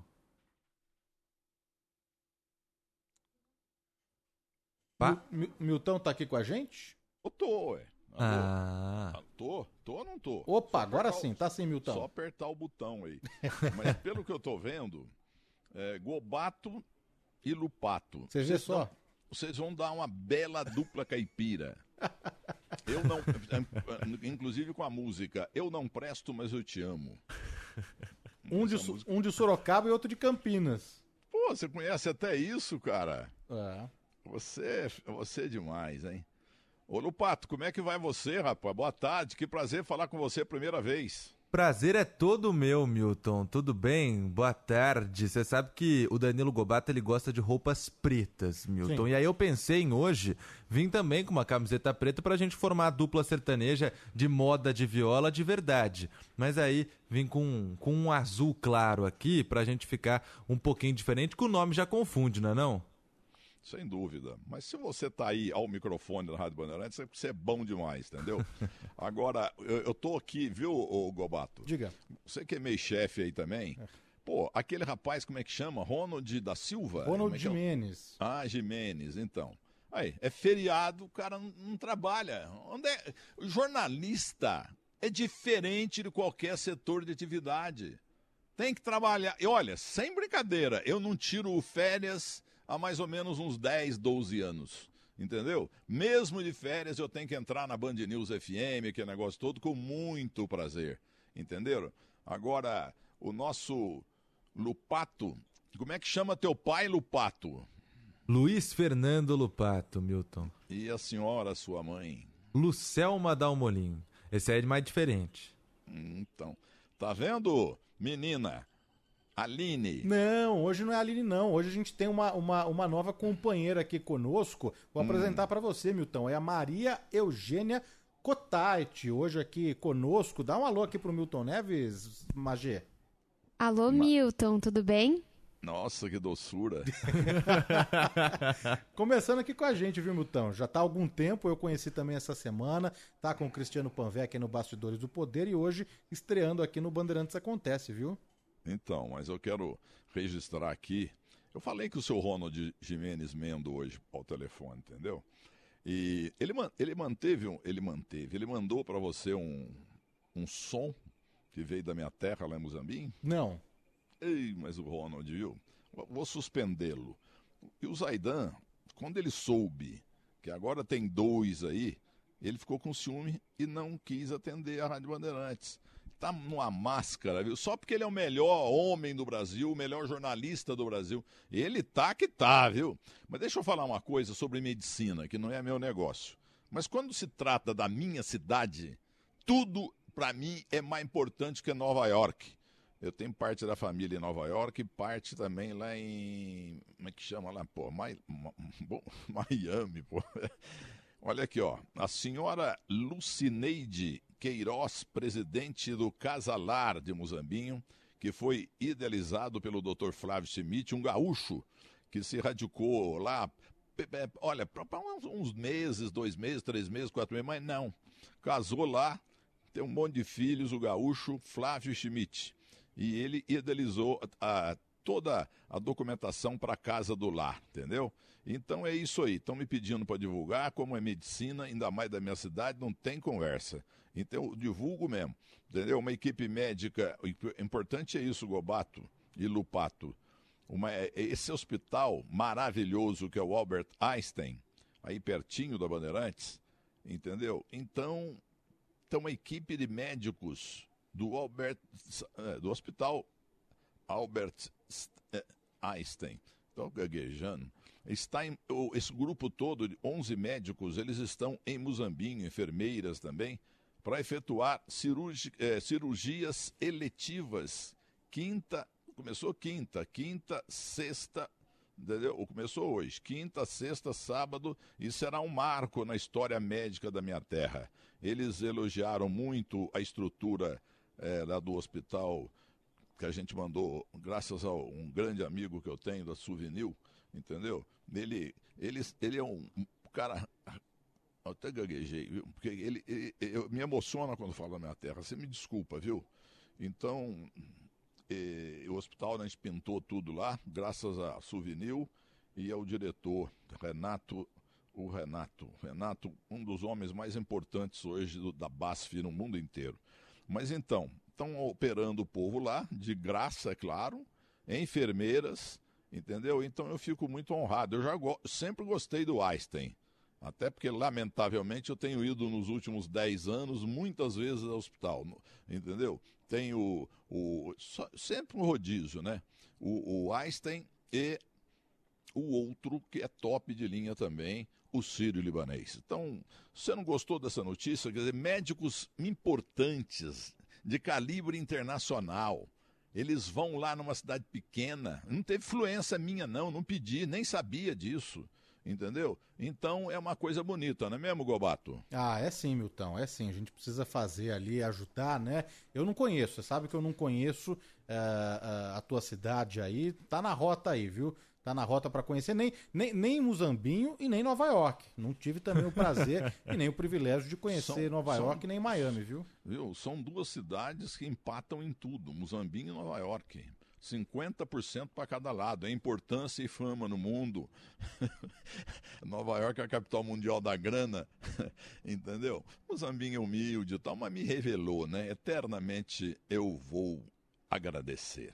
Olha- E no mais, Gobato e Lupato. Não, no mais, no mais o Lupato, o Lupato tá torcendo hoje pra Argentina, viu? Não, ele é argentino. Não, pai- eu- eu ia o falar pai- isso. O pai dele é Emanuel de la Porta. Eu ia falar isso, que Muzambinho criou o grande Milton Neves e Rosário na Argentina criou um outro gênio, Lionel Messi. E a seleção argentina, atual campeã do mundo, Milton, vai estrear hoje, já pelas eliminatórias da Copa de 2026, que acontece no Canadá, nos Estados Unidos e no México. Argentina e Equador. Vai ser fácil para os irmãos? Vai.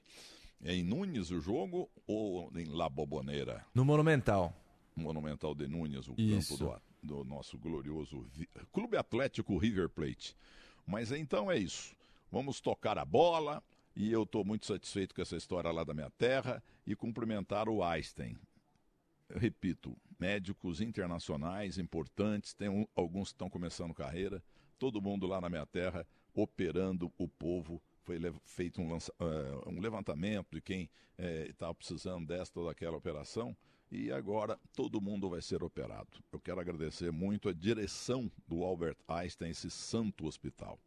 Agora, sobre a Argentina, dizer uma coisa para você, eu vou contrariar você, viu, Lupato? Porque, é claro, todo mundo quer. Ele está atualmente, atualmente não, já faz uns 10, 15 anos, top de linha o Lionel Messi.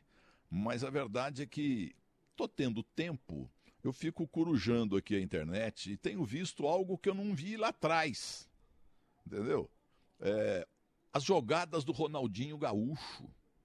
Alguém o apelidou de bruxo. Ele é- foi bruxo mesmo. É impossível um jogador. Ele tinha mais habilidade do que o Pelé. É a única coisa que eu boto o Pelé em segundo lugar. Entendeu? Então, o- o- esse rapaz, ele joga muita bola. Muita bola, sem dúvida alguma. Maradona. Aí que tá. Os, os sete primeiros uh, uh, colocados de ingenialidade no futebol. Primeiro Pelé. Segundo Pelé. Terceiro Pelé. Quarto Pelé. Quinto Pelé. Em sexto, Diego Armando Maradona. Empatado com o nosso Ronaldinho Gaúcho, com a figura doce, inocente, entra numa, numa roubada aí, entendeu? É, precisa melhor orientação. Tá louco. Agora vamos ver se o Neymar desencanta, né? Porque, a- na verdade, ele não tá jogando há faz 60 anos que ele não joga, viu? Exagerando um pouquinho. Agora, a missão da seleção brasileira é uma moleza danada, não é mesmo, Lu- Lupato? Pois é, amanhã às 9h45 da noite, no Mangueirão, em Belém do Pará, o Brasil encara a Bolívia. Bolívia que de vez em quando tira uns pontinhos aí de umas seleções, só que lá, em La Paz, na altitude. Aqui no Brasil, é pra seleção agora comandada por Fernando Diniz passar o trator, né não, Milton? Tomara que dê certo. É, Bolívia, é- Bolívia só dá trabalho em casa, né? Aquele time da Strongest, ele empata, até ganha de visitantes importantes.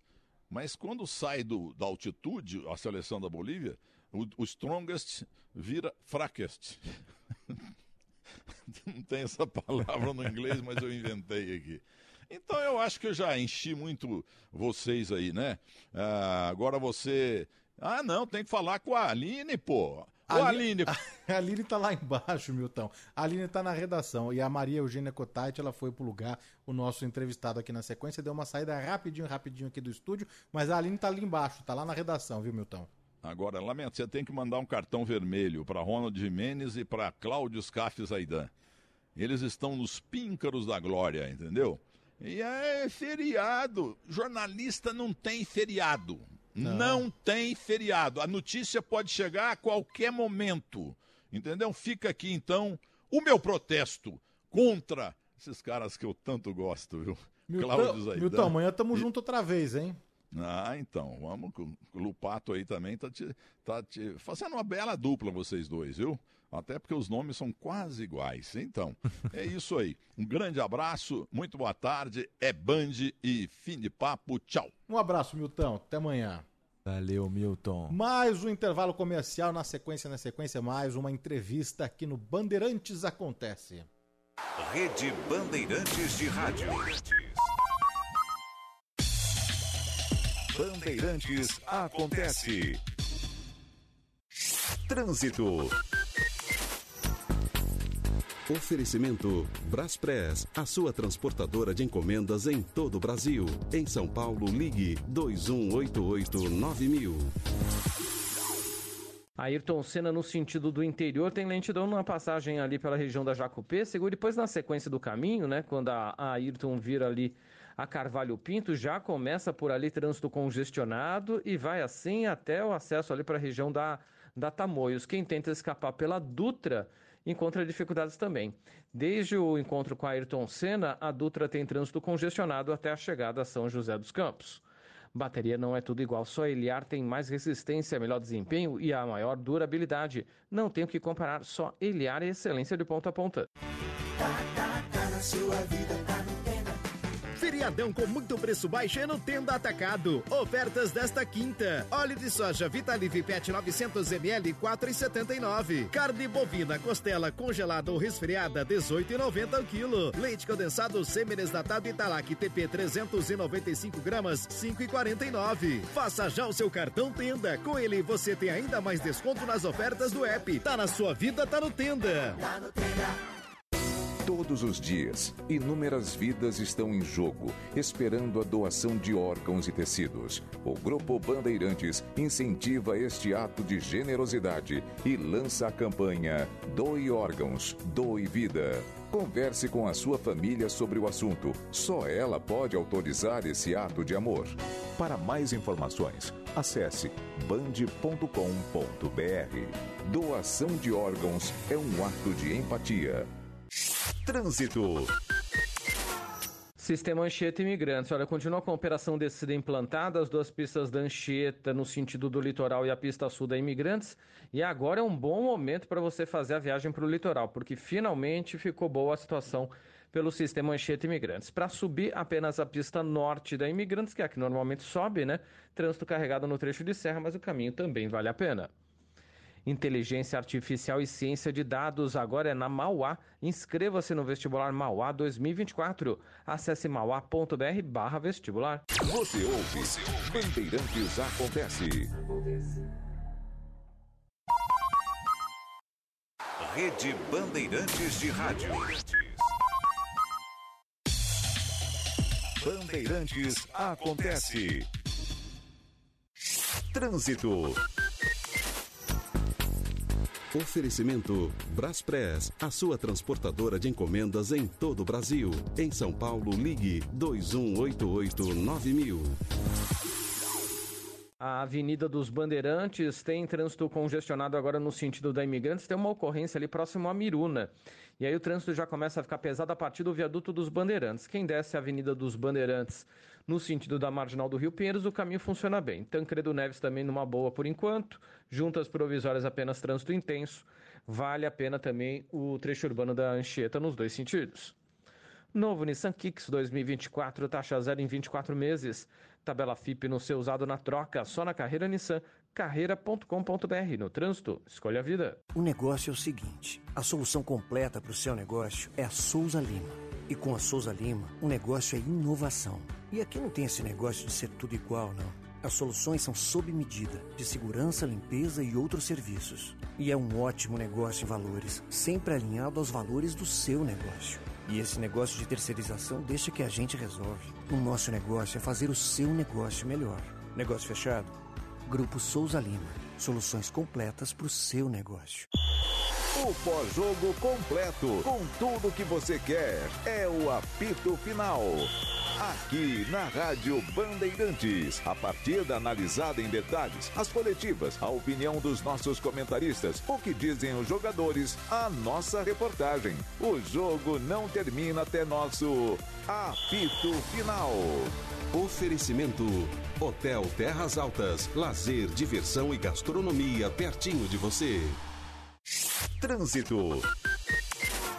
Olha, a República do Líbano, região ali do Parque Ibirapuera, né, tem dificuldades nos dois sentidos para se aproximar do cruzamento com a Filadélfia Azevedo e também no cruzamento ali com a região da João Lourenço. Tem ocorrência por ali, alguma interdição, e aí o motorista perde um tempinho aí nesse pedaço da República do Líbano. A, a Avenida Pedro Álvares Cabral também tem dificuldades na passagem pelo Parque Ibirapuera, né, para quem segue no sentido do corredor Norte-Sul.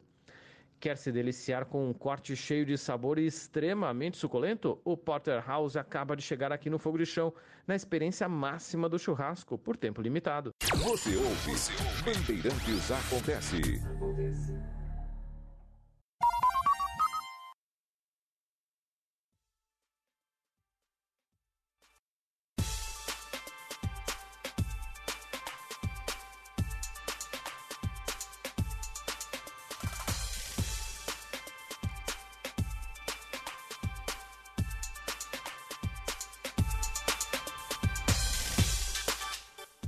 4 horas 21 minutos de volta aqui com o Bandeirantes Acontece. Agradecer os ouvintes.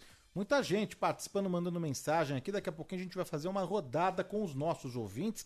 Mas agora estamos em contato em áudio e vídeo com Sérgio Bonarotti, triatleta, um vencedor. Um vencedor não só no esporte, mas na vida, uma história de superação, de fé, de uma história realmente é, incrível para quem não conhece vai ter a oportunidade agora, na verdade, a partir de amanhã, no lançamento mundial através do aplicativo Bandplay, plataforma de streaming do Grupo Bandeirantes, conferir o filme documentário sobre esse Homem de Ferro, Sérgio Bonarotti. Tudo bem, Sérgio? Como vai? Prazer enorme, obrigado, viu? Tudo bem aqui, prazer enorme falar com vocês também. Tá tendo a oportunidade da gente divulgar a obra da gratitude aí. Ô, ô Sérgio, o, o, filme documentário ele conta um episódio é, trágico da, da sua vida, um momento muito delicado, quando em 2011 você sofreu um assalto enquanto se preparava e treinava para a competição mais difícil do mundo, né? A Ironman era a sua segunda, seria a sua segunda edição e, e a partir daí no, no, no documentário a gente vê todo o desenrolar também da sua recuperação, os momentos pelos quais você passou é, hospitalizado, momentos de muita tensão, né? Antes de dividir aqui com o nosso ouvinte o que, que aconteceu, para quem não sabe, para quem não se lembra, eu queria perguntar o seguinte: se vendo ali na tela, vendo a sua história sendo contada nesse documentário, existe algum tipo de gatilho? Algum gatilho é acionado? Uh, que sentimento vem para você? Não é gratidão pela recuperação, por estar vivo? Alguma raiva de rever ali tudo aquilo que te aconteceu? Qual que é o sentimento, hein, Sérgio? Nenhuma raiva. É, aconteceu uma fatalidade, um acidente de grande monta, é, mas eu fiquei com muita gratidão e quando eu me vejo lá, eu tenho uma sensação, a mesma sensação que eu tive quando eu cruzei o pórtico do Ironman em 2017, é de redenção. Passei por um período muito difícil, muitas transformações, mas eu consegui me redimir e atingir o meu melhor possível. O, você chegou a fazer uh, o primeiro, você participou da, da, da, fez uma edição do Iron Man uh, e estava num período de descanso e já estava se preparando, treinando para que seria a sua segunda competição, não é isso, Sérgio? Isso, exatamente. Em 2011, é, nós fizemos em maio o Iron Man. Foi meu primeiro, primeira edição. E descansamos alguns dias, porque é no final de maio, né? É, e aí começamos os, os, treinamentos de novo. O acidente aconteceu dia 6 de agosto. Então foi mais ou menos dois meses depois do término da primeira edição. Nós começamos o ciclo de treinamentos para a segunda. Nós gostamos muito, eu e meus amigos, gostamos muito de fazer a, o Ironman a primeira vez e resolvemos fazer de novo. Oi, Sérgio, tudo bem? Boa tarde. Vitor aqui, obrigado por participar com a gente. Eu queria perguntar de novo sobre sentimento. Você acabou de explicar pra gente que você tinha acabado de conseguir um feito enorme para qualquer. Eu conheço algumas pessoas que já fizeram também o Ironman. Para quem eh, não conhece essa modalidade, é o mais difícil de todos os desafios do triatlon. São quase 4 quilômetros nadando, 180 quilômetros pedalando e 42 quilômetros correndo, uma maratona. Nesse momento, dá para comparar o sentimento que você teve ao terminar essa prova, que é tão bom e que é de tanta luta e tanto esforço, com o que você teve para se recuperar depois desse acidente? Dá para comparar sim, e eu vou já pensei nisso várias vezes, né? No meu caso, praticamente foi uma coisa necessária para que eu me recuperasse, né? É, depois que o depois que a tragédia vai passando, nós vamos conhecendo as pessoas, os médicos, as pessoas importantes na recuperação, e muitos deles, a maioria, diz que eu consegui é, eu consegui me recuperar por conta da minha excelente condição física, né? Porque esse tipo de esporte, provas de endurance, além de preparar muito bem fisicamente, ele prepara muito bem psicologicamente também, porque você fica mais aderente à dor, é, fica mais persistente, tem que ter paciência para acabar uma prova longa dessa. Isso tudo foi muito importante para minha recuperação. Então, é, no meu caso específico, é, é, esse acidente aconteceu no momento em que eu tinha plenitude física, boa condição psicológica também, E ajudou muito a equipe médica a, a minha recuperação final.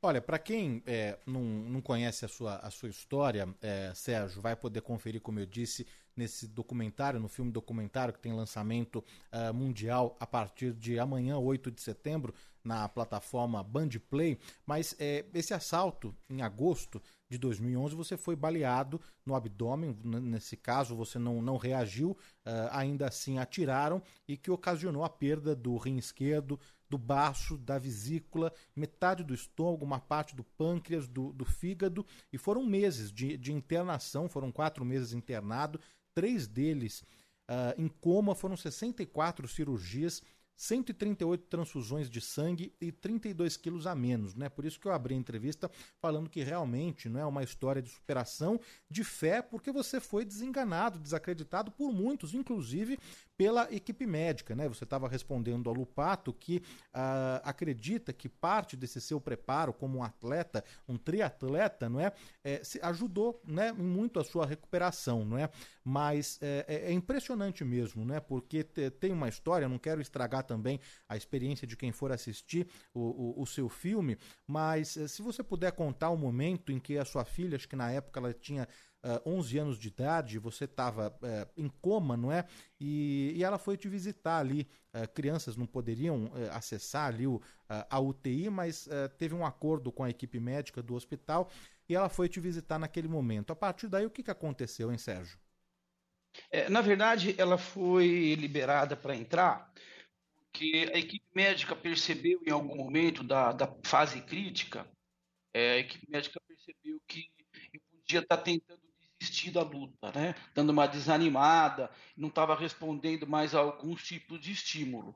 É, e aí, conversando com a minha mulher, é, eles resolveram mandar minha filha, por quê? Porque eu tenho uma ligação muito. Tenho até hoje, né? Uma ligação muito próxima com ela, porque também ela foi atleta, foi nadadora, né? Ela nadou por muitos anos em importantes clubes do Brasil e ela era eu que acompanhava, eu dava esse fronte para ela, então tínhamos uma proximidade muito boa. E aí a minha mulher sugeriu, falou, olha, ele tem uma, uma relação ótima com a filha, vamos ver se com a filha indo lá, é, ele tem um estímulo, é, ele levanta um pouco, dá um up, né, nessa, nessa recuperação, nessa fase difícil. E, e, de fato isso acabou acontecendo, segundo os relatos, porque eu não lembro, porque eu fiquei em coma 90 dias. Então, eu não lembro em que fase foi, mas é, o relato que eu tenho de todo mundo, da equipe médica, da enfermeira, dos enfermeiros, da, da minha mulher também, é que depois que ela esteve lá, ficou lá um pouco comigo, parece que de fato eu tive uma reação positiva que vinha é, de encontro com aquilo que a equipe médica precisava naquele momento. Estamos conversando aqui na Rádio Bandeirantes com Sérgio Bonarotti, triatleta, não é? Os ouvintes aqui man, mandando mensagens no nosso WhatsApp, também no chat eh, do YouTube, não é? Perguntando sobre eh, o filme. E o, o nome do filme a gente vai passar aqui: 1538 graus de Iron Human. E 1538 é justamente, né, Sérgio Lupato, o, uhum. a temperatura de fusão do ferro, né, Sérgio? É, o filme, o título do filme remete à temperatura que, que funde o ferro, que ele, ele é o metal mais resistente da Terra e a temperatura necessária para que ele se para difundir ferro é 1538 graus Celsius. Sérgio, eu queria perguntar para você sobre a recuperação. Esse acidente em 2011 e em 2017 você volta à competição. Como que foi ali desde o início, aquela recuperação que é mais dolorosa, depois que você saiu do coma, voltou a ganhar peso, a se exercitar, a viver normalmente, para depois voltar aos treinos e voltar às competições? É, veja bem, é, eu na, na, na, UTI por muito tempo, as pessoas é, vivem a história delas mas não conhece a história delas. E comigo não foi diferente. Eu entrei na UTI com 71 quilos e saí da UTI com 39. Eu perdi 32 quilos, perdi tudo aquilo que podia perder. Eu nem sei se eu tinha mais como perder. É, eu saí com muitas feridas na barriga, né? Porque foram, 60, foram quatro cirurgias, então nem a pele do meu abdômen eu não tinha mais. Foi, foi necessário, é, quando a gente faz esse número de cirurgia, tem muita queimadura é, e ferimento. Né? Então, eu a primeira vez que eu me vi no espelho, depois que eu acordei, eu realmente percebi que como as pessoas de fato falavam para mim, olha, você nasceu de novo, realmente aconteceu, porque é, o meu primeiro diagnóstico é que eu não ia andar mais. Eu tive aquela doença é, que dava, que dá em paciente crítico, que paralisa a perna. Minha perna esquerda ficou paralisada. Então, o meu primeiro diagnóstico é que ela não ia voltar a funcionar. É, então, eu tive, eu fiquei quase seis meses de cadeira de rodas, mas também tive problema de mobilidade de braço, os braços ficaram parados 90 dias. Eu saí com três fístulas é, do hospital, então eu não podia me alimentar. Passaram uma sonda e eu fiquei com essa sonda oito meses. Eu não podia nem beber água nem comer. Passava por essa sonda, tanto a nutrição quanto a hidratação. É, eu saí de fralda, né, porque eu tinha uma, tive uma confusão metabólica muito grande, então precisei usar a fralda. E, então, quer dizer, a gente nasceu de novo mesmo. Eu nasci, só que eu nasci com 39 quilos, porque eu não conseguia me mexer, não podia comer, não andava e usava fralda. Então, é, é muito apropriado para mim dizer que eu nasci de novo. É, e no caso da, da, do início da recuperação, foi. Você nunca imagina naquele estado que vai voltar o Ironman. Tem que viver o dia a dia, né? Cada, cada dia uma pequena conquista. Na, durante a recuperação principal de internação mesmo foram três anos. Então era uma notícia boa, duas notícias ruins. Eu no filme também o pessoal vai ver que além do trauma do acidente, eu peguei a KPC, a superbactéria.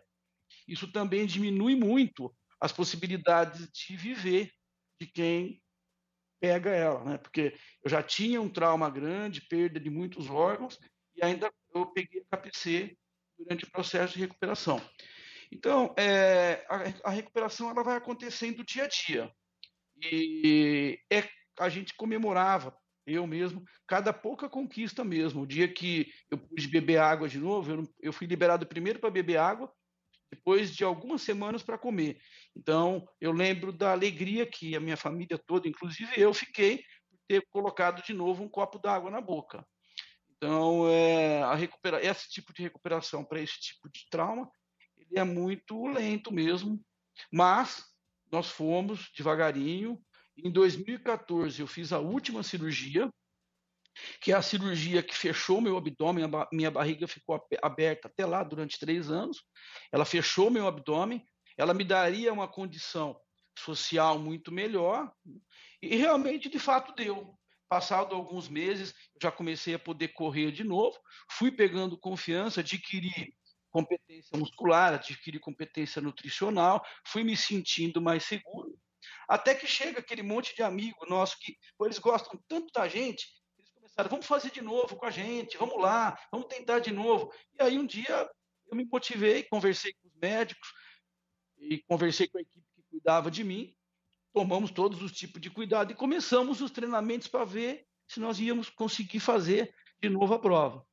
Ah, passado uns três, quatro meses, pareceu positivo e nós fomos até o, o Ironman 2017, em maio de 2017. Que história, hein, Sérgio? Que história mesmo. O ouvinte vai poder ter acesso não é, ao filme documentário que estreia amanhã na plataforma Band Play. E a direção, né? A gente precisa falar aqui. O diretor e o roteirista do filme é o Lucas Bretas. Lucas Bretas. Bretas. E você já assistiu o filme na íntegra, Sérgio? Já assisti, o Lucas fez uma, uma exposição aqui na quinta-feira para as autoridades, convidou um público da cidade para conhecer a obra. Eu já assisti, o filme ficou muito bom, é, tem bastante ponto de, é, de questionamento. O telespectador vai ver, vai conhecer é, muitos protagonistas, não só a mim, vai conhecer como que isso impactua numa família, um acidente desse tipo, porque nenhuma família e ninguém está preparado para isso. Né? Então, vai ver como é que é importante a força de união da equipe e vai perceber também uma coisa que eu tenho falado bastante vezes, vai perceber que apesar de alguém ter coragem de pegar uma arma para tentar tirar uma vida, a partir daquilo vão aparecendo muitas pessoas, muitas mãos vão se unindo, a maioria delas desconhecidas, porque você entra num mundo desconhecido, e aí, de repente, tem mil pessoas colaborando para que recupere a vida. E eu não digo só por conta de mim, não. Eu fiquei dentro de um hospital especializado em trauma três anos praticamente, até sair de lá, e eu via isso acontecer com quase todos que estavam lá. Então, é verdade que ainda tem gente que tenta tirar uma vida, mas imediatamente há uma reunião de boas pessoas para tentar recuperar. Algumas nós não conseguimos recuperar, mas muitas, assim como a minha, essa, esse pessoal, essa equipe consegue recuperar. Sérgio Buonarotti, triatleta, o grande protagonista do filme 1538 graus Celsius, The Iron Human, ou O Humano de Ferro, que está disponível mundialmente amanhã. E para você que ficou interessado pela história do Sérgio, pode baixar o Band Play, que está disponível tanto para o iOS e também para o Android, além das Smart TVs.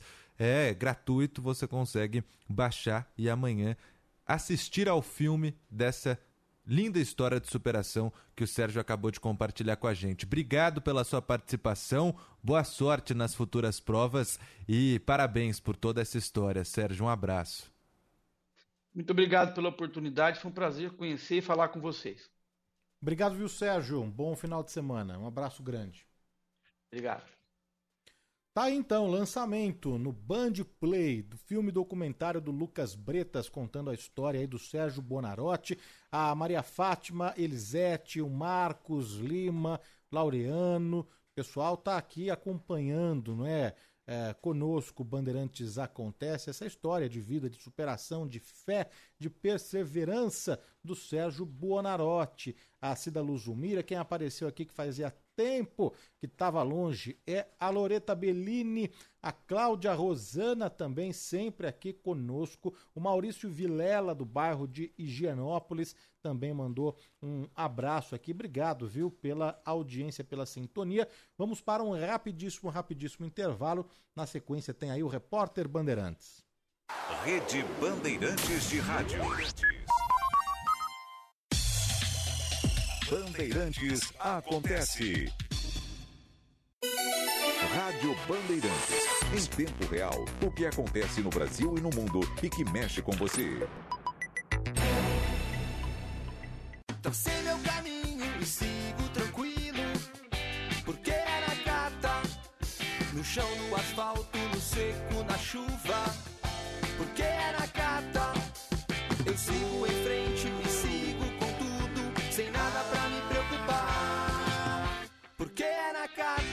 cata. Estabilidade e alta performance. Pode pedir. Amortecedor é HG. Por quê? Porque é na Cata. Fale com seu mecânico de confiança e deixe tudo azul pela frente. No trânsito, escolha a vida. Lá em casa tem sabor. Lá em casa tem Italac. Lá em casa tem amor. No Brasil inteiro tem Italac. Lá em casa tem sabor. Italac, a marca de lácteos mais comprada do Brasil. Lá em casa tem Italac. Vem aí a terceira edição do prêmio Band Cidades Excelentes, uma iniciativa do Grupo Bandeirantes e do Instituto Áquila, em reconhecimento às melhores práticas de gestão pública. A premiação das etapas estaduais será em novembro e a nacional em dezembro. Informações no site prêmiocidadeexcelentes.band.ol.com.br. Oferecimento AEGEA. Nossa natureza movimenta a vida. E CCR. Viva seu caminho. Trânsito. Feriadão, temos shows acontecendo ali no Autódromo de Interlagos e todo o entorno com complicações. A Avenida Interlagos tem trânsito congestionado, temos interdições também ali no entorno do Autódromo de Interlagos. Olha, caminhos que por enquanto funcionam bem para você entrar e sair ali da região de Interlagos, tanto a Avenida Atlântica quanto a Avenida do Rio Bonito, por enquanto dando conta aí da situação.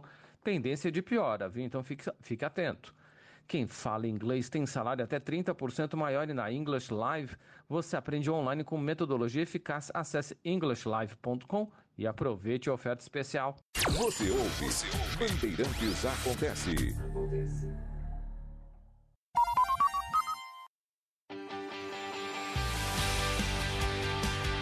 Bandeirada com Reginaldo Leme. Oferecimento ArcelorMittal, aços inteligentes para as pessoas e o planeta. E Tóquio Marine, quer coragem? Conte com os seguros da Tóquio Marine.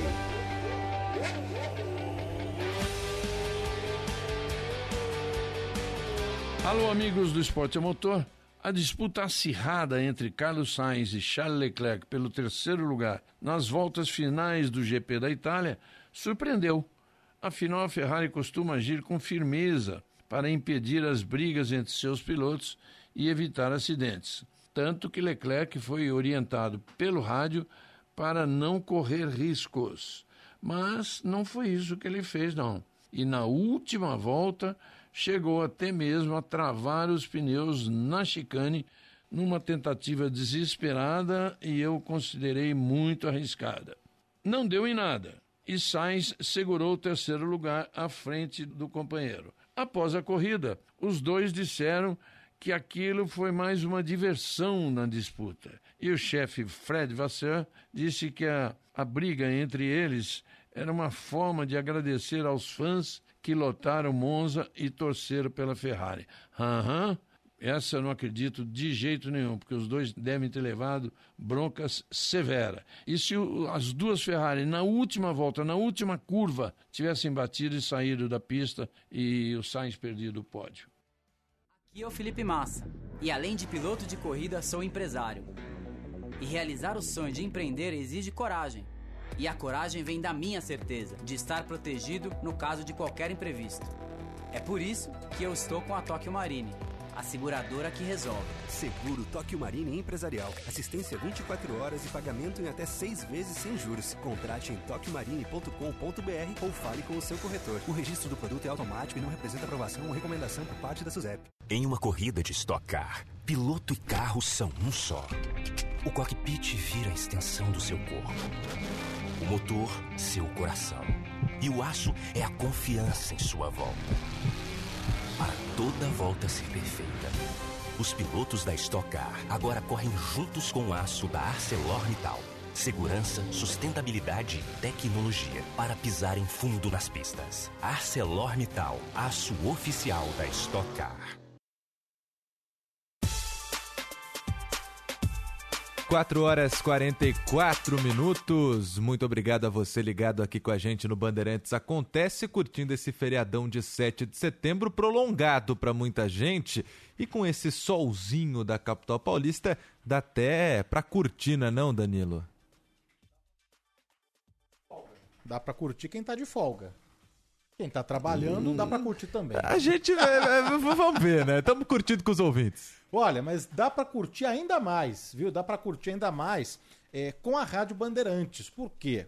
Nesse sábado, dia 9 de setembro, a partir das 10 horas da manhã, por isso que não teremos o nosso tradicional encontro no do bom e do melhor, tem ali o Fôlego. O Fôlego, uma edição especial do Fôlego apresentada ao vivo pelo Ricardo Capriotti nos parques de São Paulo, né? Nos parques de São Paulo, a Rádio Bandeirantes com seu estúdio móvel, um programa aí com bate-papos, esclarecimentos, dúvidas dos ouvintes e no domingo também, 10 de setembro, às 8 horas da manhã, tem o Ricardo Capriotti com um caminhão, chegando com um caminhão adaptado como estúdio na entrada principal do Parque Bruno Covas. Então tá aí o convite feito para o ouvinte comparecer aí nos dias 9 e 10 de setembro nos parques paulistanos, no Parque Bruno Covas, junto do Ricardo Capriotti e toda a equipe.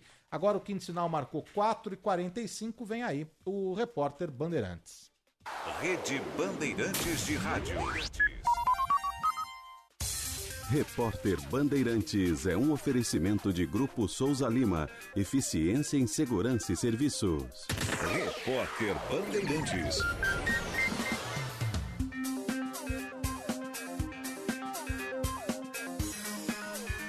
4 horas 46 minutos, começando o Repórter Bandeirantes. Aqui no Bandeirantes Acontece. O diretor da Max Milhas, Max Oliveira, prestou depoimento à CPI das pirâmides financeiras. Mais informações direto de Belo Horizonte, onde fica a sede da empresa. A Larissa Campos traz mais informações. O diretor da Max Milhas, Max Oliveira, do mesmo grupo da 123 Milhas, afirmou que a disponibilização das milhas pelas companhias aéreas permitia que a operação da empresa funcionasse. Tem que entender que isso é uma fonte de receita relevante para as companhias aéreas. Então, se ela restringe demais, pouca gente vai ter interesse nisso e pouca gente vai assinar aquele cartão de crédito, a gente vai comprar. Mas foi isso que possibilitou pelo menos do lado da Maximilhas, 10 milhões de viagens nos últimos 10 anos. A fala ocorreu durante a sessão da CPI das pirâmides financeiras realizada nesta quarta-feira. No início da sessão, um dos sócios da empresa, Ramiro Júlio Soares Madureira, afirmou que a 123 Milhas operou um modelo de negócios equivocado e pediu desculpas aos funcionários e clientes afetados. 4 e 47, um relatório da Agência Europeia que monitora a temperatura da Terra alerta que 2023 pode ser o ano mais quente da história. De acordo com o Observatório Europeu para o Clima, o período de junho a agosto, verão no hemisfério norte, teve 0,83 graus acima da média. O planeta registrou uma temperatura média de 16,7 graus nesse mesmo intervalo entre junho e agosto. O painel da União Europeia também apontou que agosto foi o terceiro mês consecutivo a estabelecer um recorde de calor. O continente tem sofrido nos últimos dias com fortes chuvas. As tempestades deixaram ao menos 16 vítimas em quatro países. A Ásia e a América do Norte também registraram eventos climáticos extremos, como incêndios e temporais que causaram danos para a economia e também o meio ambiente. 4 e 48. O negócio é o seguinte: a solução completa para o seu negócio é a Souza Lima. E com a Souza Lima, o negócio é inovação. E aqui não tem esse negócio de ser tudo igual, não. As soluções são sob medida, de segurança, limpeza e outros serviços. E é um ótimo negócio em valores, sempre alinhado aos valores do seu negócio. E esse negócio de terceirização deixa que a gente resolve. O nosso negócio é fazer o seu negócio melhor. Negócio fechado? Grupo Souza Lima. Soluções completas para o seu negócio. Ação Truck da Saúde. Rádio Bandeirantes e GSK. Você que acompanha a programação da Rádio Bandeirantes, estamos falando de herpes zoster. Dr. Evaldo Stanislau, infectologista, aqui com a gente. Doutor Evaldo, essa doença ela é contagiosa? Quem está com herpes zoster precisa ficar isolado? Precisa. Quem nunca teve catapora, se tiver contato com alguém que tem herpes zoster, pode pegar catapora, pode transmitir sim. A fase de contagiosidade ela se dá quando você tem aquelas lesões, aquelas bolinhas de água. Enquanto a pessoa que tem herpes zoster está com as lesões bem visíveis com conteúdo líquido no seu interior, isso significa que existe vírus ali e pode ocorrer o contágio sim. Então é recomendável que quem tem herpes zoster fique isolado das pessoas que nunca tiveram catapora. Descubra o carro mais econômico do Brasil, o Renault Kwid. Ele tem multimídia com espelhamento de smartphone, controle eletrônico de estabilidade, assistente de partida em rampa, sistema stop and start e ainda oferece mais segurança com quatro airbags de série. Neste mês, aproveite a condição exclusiva, entrada reduzida e bônus de até dois mil reais. Faça o test drive no SUV dos compactos e aproveite. No trânsito, escolha a vida. Boletim Saúde. Oferecimento GSK. Há mais de 110 anos, a GSK une ciência, tecnologia e talento para vencer as doenças. O herpes zoster, popularmente conhecido como cobreiro, é uma doença dolorosa causada pela reativação do vírus varicela zoster, o mesmo que causa catapora. Conforme envelhecemos, nosso sistema imune naturalmente enfraquece, o que pode permitir a reativação do vírus causando herpes zoster. Dados do Centro de Controle e Prevenção de Doenças dos Estados Unidos mostram que aproximadamente um a cada três adultos poderá desenvolver o herpes zoster em algum momento da vida. Pessoas com 50 anos ou mais provavelmente já são portadoras do vírus, adquirido através da infecção que em algum momento da vida causou a catapora. Há prevenção e tratamento para o herpes zoster. Para mais informações, consulte o seu médico.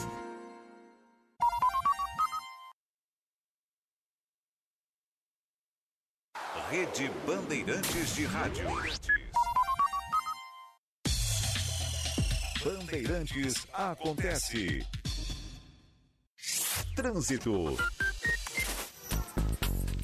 Oferecimento Braspress, a sua transportadora de encomendas em todo o Brasil. Em São Paulo, ligue 2188-9000.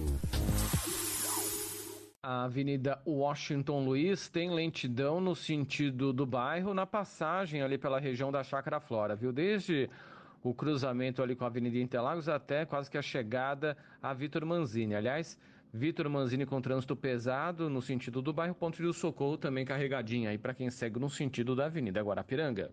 Quer ir pro show de carro novo? Acesse webmotors.com.br e simula já seu financiamento. A Mitre traz para Pinheiros o Essência Brasileira by House Mitre. Apartamentos de 82 a 164 metros quadrados e lazer completo. Um projeto único em uma localização exclusiva, reflexo da alma brasileira que pode ser vivenciada em cada detalhe. Um conceito rico em elementos naturais nativos e amplos espaços verdes que trazem aconchego e interação com a natureza. Visite o stand na Capote Valente 862 ou acesse mitrirealty.com.br. A Romac Distribuidora leva até você os produtos das melhores marcas, além de manter sua loja sempre abastecida e organizada. E agora, a Romac conta com a linha completa de produtos da Cargill, com óleos especiais e maionese lisa, azeites e óleos compostos Maria, extrato de tomate elefante, molho pomarola e tarantela, e tudo para deixar a sua loja ainda mais completa. Ligue para 11 30 19 2810 ou acesse romac.com.br. Com a Romac Distribuidora, você não perde tempo. Trânsito. Fala agora da Marginal do Rio Tietê. Tem um pouquinho de lentidão ainda pela pista expressa sentido Ayrton entre Ponte Estaiada e Ponte das Bandeiras devido às obras, mas o restante do caminho funciona bem. Inclusive, no sentido da Castelo Branco, de ponta a ponta, o caminho pela Tietê vale a pena. Motoristas de caminhão e van, atenção, chegou a hora de faturar entregando com a Lala Move. Baixe o app Lala Move para entregadores e cadastre seu veículo. Você ouve. Bandeirantes acontece. Rede Bandeirantes de Rádio. Bandeirantes acontece. Trânsito. Oferecimento Braspress, a sua transportadora de encomendas em todo o Brasil. Em São Paulo, ligue 2188-9000. Marginal do Rio Pinheiros tem trânsito intenso, mas funcionando bem nos dois sentidos, viu? Então aproveite, vale a pena aí o caminho. A Nações Unidas agora já com trânsito mais carregado para quem segue no sentido de Interlagos, muita gente seguindo ali para o Autódromo de Interlagos, um monte de show acontecendo hoje por ali. Conte com a Seguros Unimed para investir na saúde de seus colaboradores, porque só quem escuta o seu coração pode cuidar de tudo que tem valor para você. Fale com seu corretor. No aniversário 49 anos açaí, você concorre a prêmios em dobro e aproveita os preços baixos. Arroz branco tipo 1 Nutripar pacote 5 quilos 19,49. Café tradicional ou extra forte pilão pacote almofada ao vácuo 500 gramas 14,69. Fralda bovina resfriada Friboi peça quilo 23,90. Ofertas válidas até 10 de setembro nas lojas açaí de São Paulo. Festa em dobro açaí, a sua chance de ganhar e economizar muito. Aproveite! Domingo Esportivo Bandeirantes, com Milton Neves. Futebol, informação, os boleiros de todos os tempos e a expectativa dos jogos do domingo. A partir das nove da manhã, aqui na Bandeirantes. Oferecimento Romac. Com a Romac Distribuidora você não perde tempo. Ligue para 011 3019 2810. Trânsito. Para se aproximar do Autódromo de Interlagos, agora a Avenida Interlagos ficou bem ruinzinha no sentido aí do autódromo, já a partir da região da Nossa Senhora de Sabará.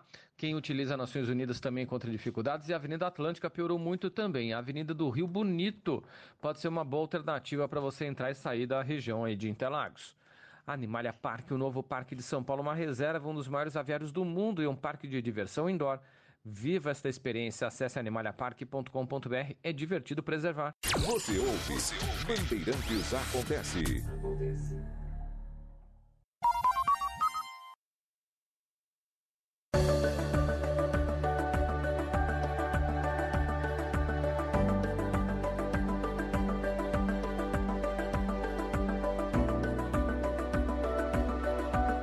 Quatro horas e 56 minutos no momento que a Aline Carlin Cordaro adentra aqui o estúdio principal da Rádio Bandeirantes. Os ouvintes estão perguntando sobre a Aline, sobre o, o Ronald, sobre o Cláudio Zaidan, não é? A Aline está por aqui. E o Zaidan e o Ronald ah, de folga hoje e amanhã. Então, essa dupla, essa dobradinha aqui, Gobato e Lupato, com você, junto com você, olha só. né? Uma chamada já para amanhã, não é? É isso aí. Alô, Hugo, já pode preparar uma chamada. Gobato e Lupato sempre com você. Bom, olha só, é, os ouvintes estão aqui, obrigado, viu, a todos aqui pelas mensagens carinhosas, pela a, a audiência. Ah, e aí, Lupato, a gente segue aqui com o nosso giro de repórteres, não é? Seguimos, Danilo, e agora nós vamos trazer informações com a Mayra de Jaimo sobre o estado de saúde do Mingau, o baixista da banda Ultraje a Rigor, que no último fim de semana foi baleado em Paraty, no litoral do Rio de Janeiro, teve que passar por mais uma cirurgia na cabeça. A Mayra vai nos trazer mais informações. Boa tarde, Mayra de Jaimo. Boa tarde, Mayra. Boa tarde, Danilo, Lupato. Boa tarde a todos os ouvintes. Pois é, então, o músico Rinaldo Amaral, mais conhecido como Mingau, passou por uma nova cirurgia na noite de ontem. Segundo a nota do Hospital São Luís, o procedimento foi indicado pelo neurocirurgião Manuel Jacobsen Teixeira, responsável pelo caso, com a finalidade de auxiliar no controle da pressão intracraniana e durou cerca de duas horas e meia.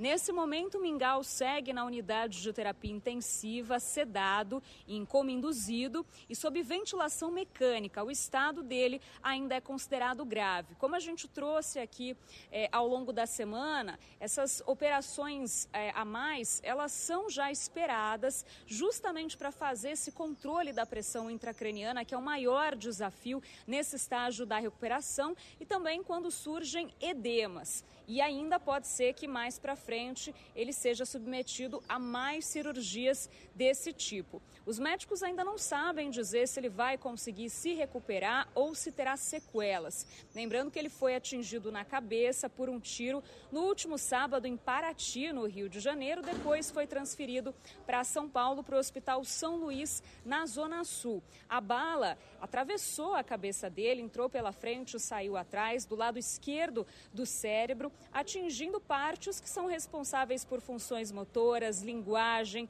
visão. Por isso, mesmo na UTI, ele já está recebendo alguns cuidados para evitar danos neurológicos, por exemplo, fisioterapia motora e respiratória. Agora a gente aguarda, né? Vamos esperar os próximos boletins. É, o estado dele é muito delicado, mas a gente espera que o Mingau fique bem, se recupere. Qualquer atualização, eu volto aqui com vocês. Tá certo, obrigado aí, viu, Mayra, acompanhando aí de perto a situação do, do Mingau eh, internado, né, depois ah, que foi baleado, né, essa tentativa de, de assalto, né. E a gente torce também pela recuperação do Kaique Brito. O novo boletim médico diz que o ator Kaique Brito, de 34 anos, permanece com o quadro clínico sem alterações e resposta satisfatória ao tratamento, foi o que informou o Hospital Copadó nesta quinta-feira, atualizando, portanto, o boletim médico. Né? A nota indica ainda que ele permanece é, sedado. Então, tá aí. Esses foram os destaques do Bandeirantes Acontece de hoje. E na sequência vem aí o Cristiano Panvec no comando do Bastidores do Poder. Lupato, a gente volta amanhã, tá convocado, hein? Obrigado por todo mundo que esteve aí com a gente no Bandeirantes Acontece. Amanhã, três horas da tarde, a gente conta com a companhia de todos. Hora de dar tchau, Danilo Gobato. É isso aí. Vem aí, Bastidores do Poder, Cristiano Panvec. Tchau, pessoal, até amanhã. Termina aqui. Bandeirantes Acontece.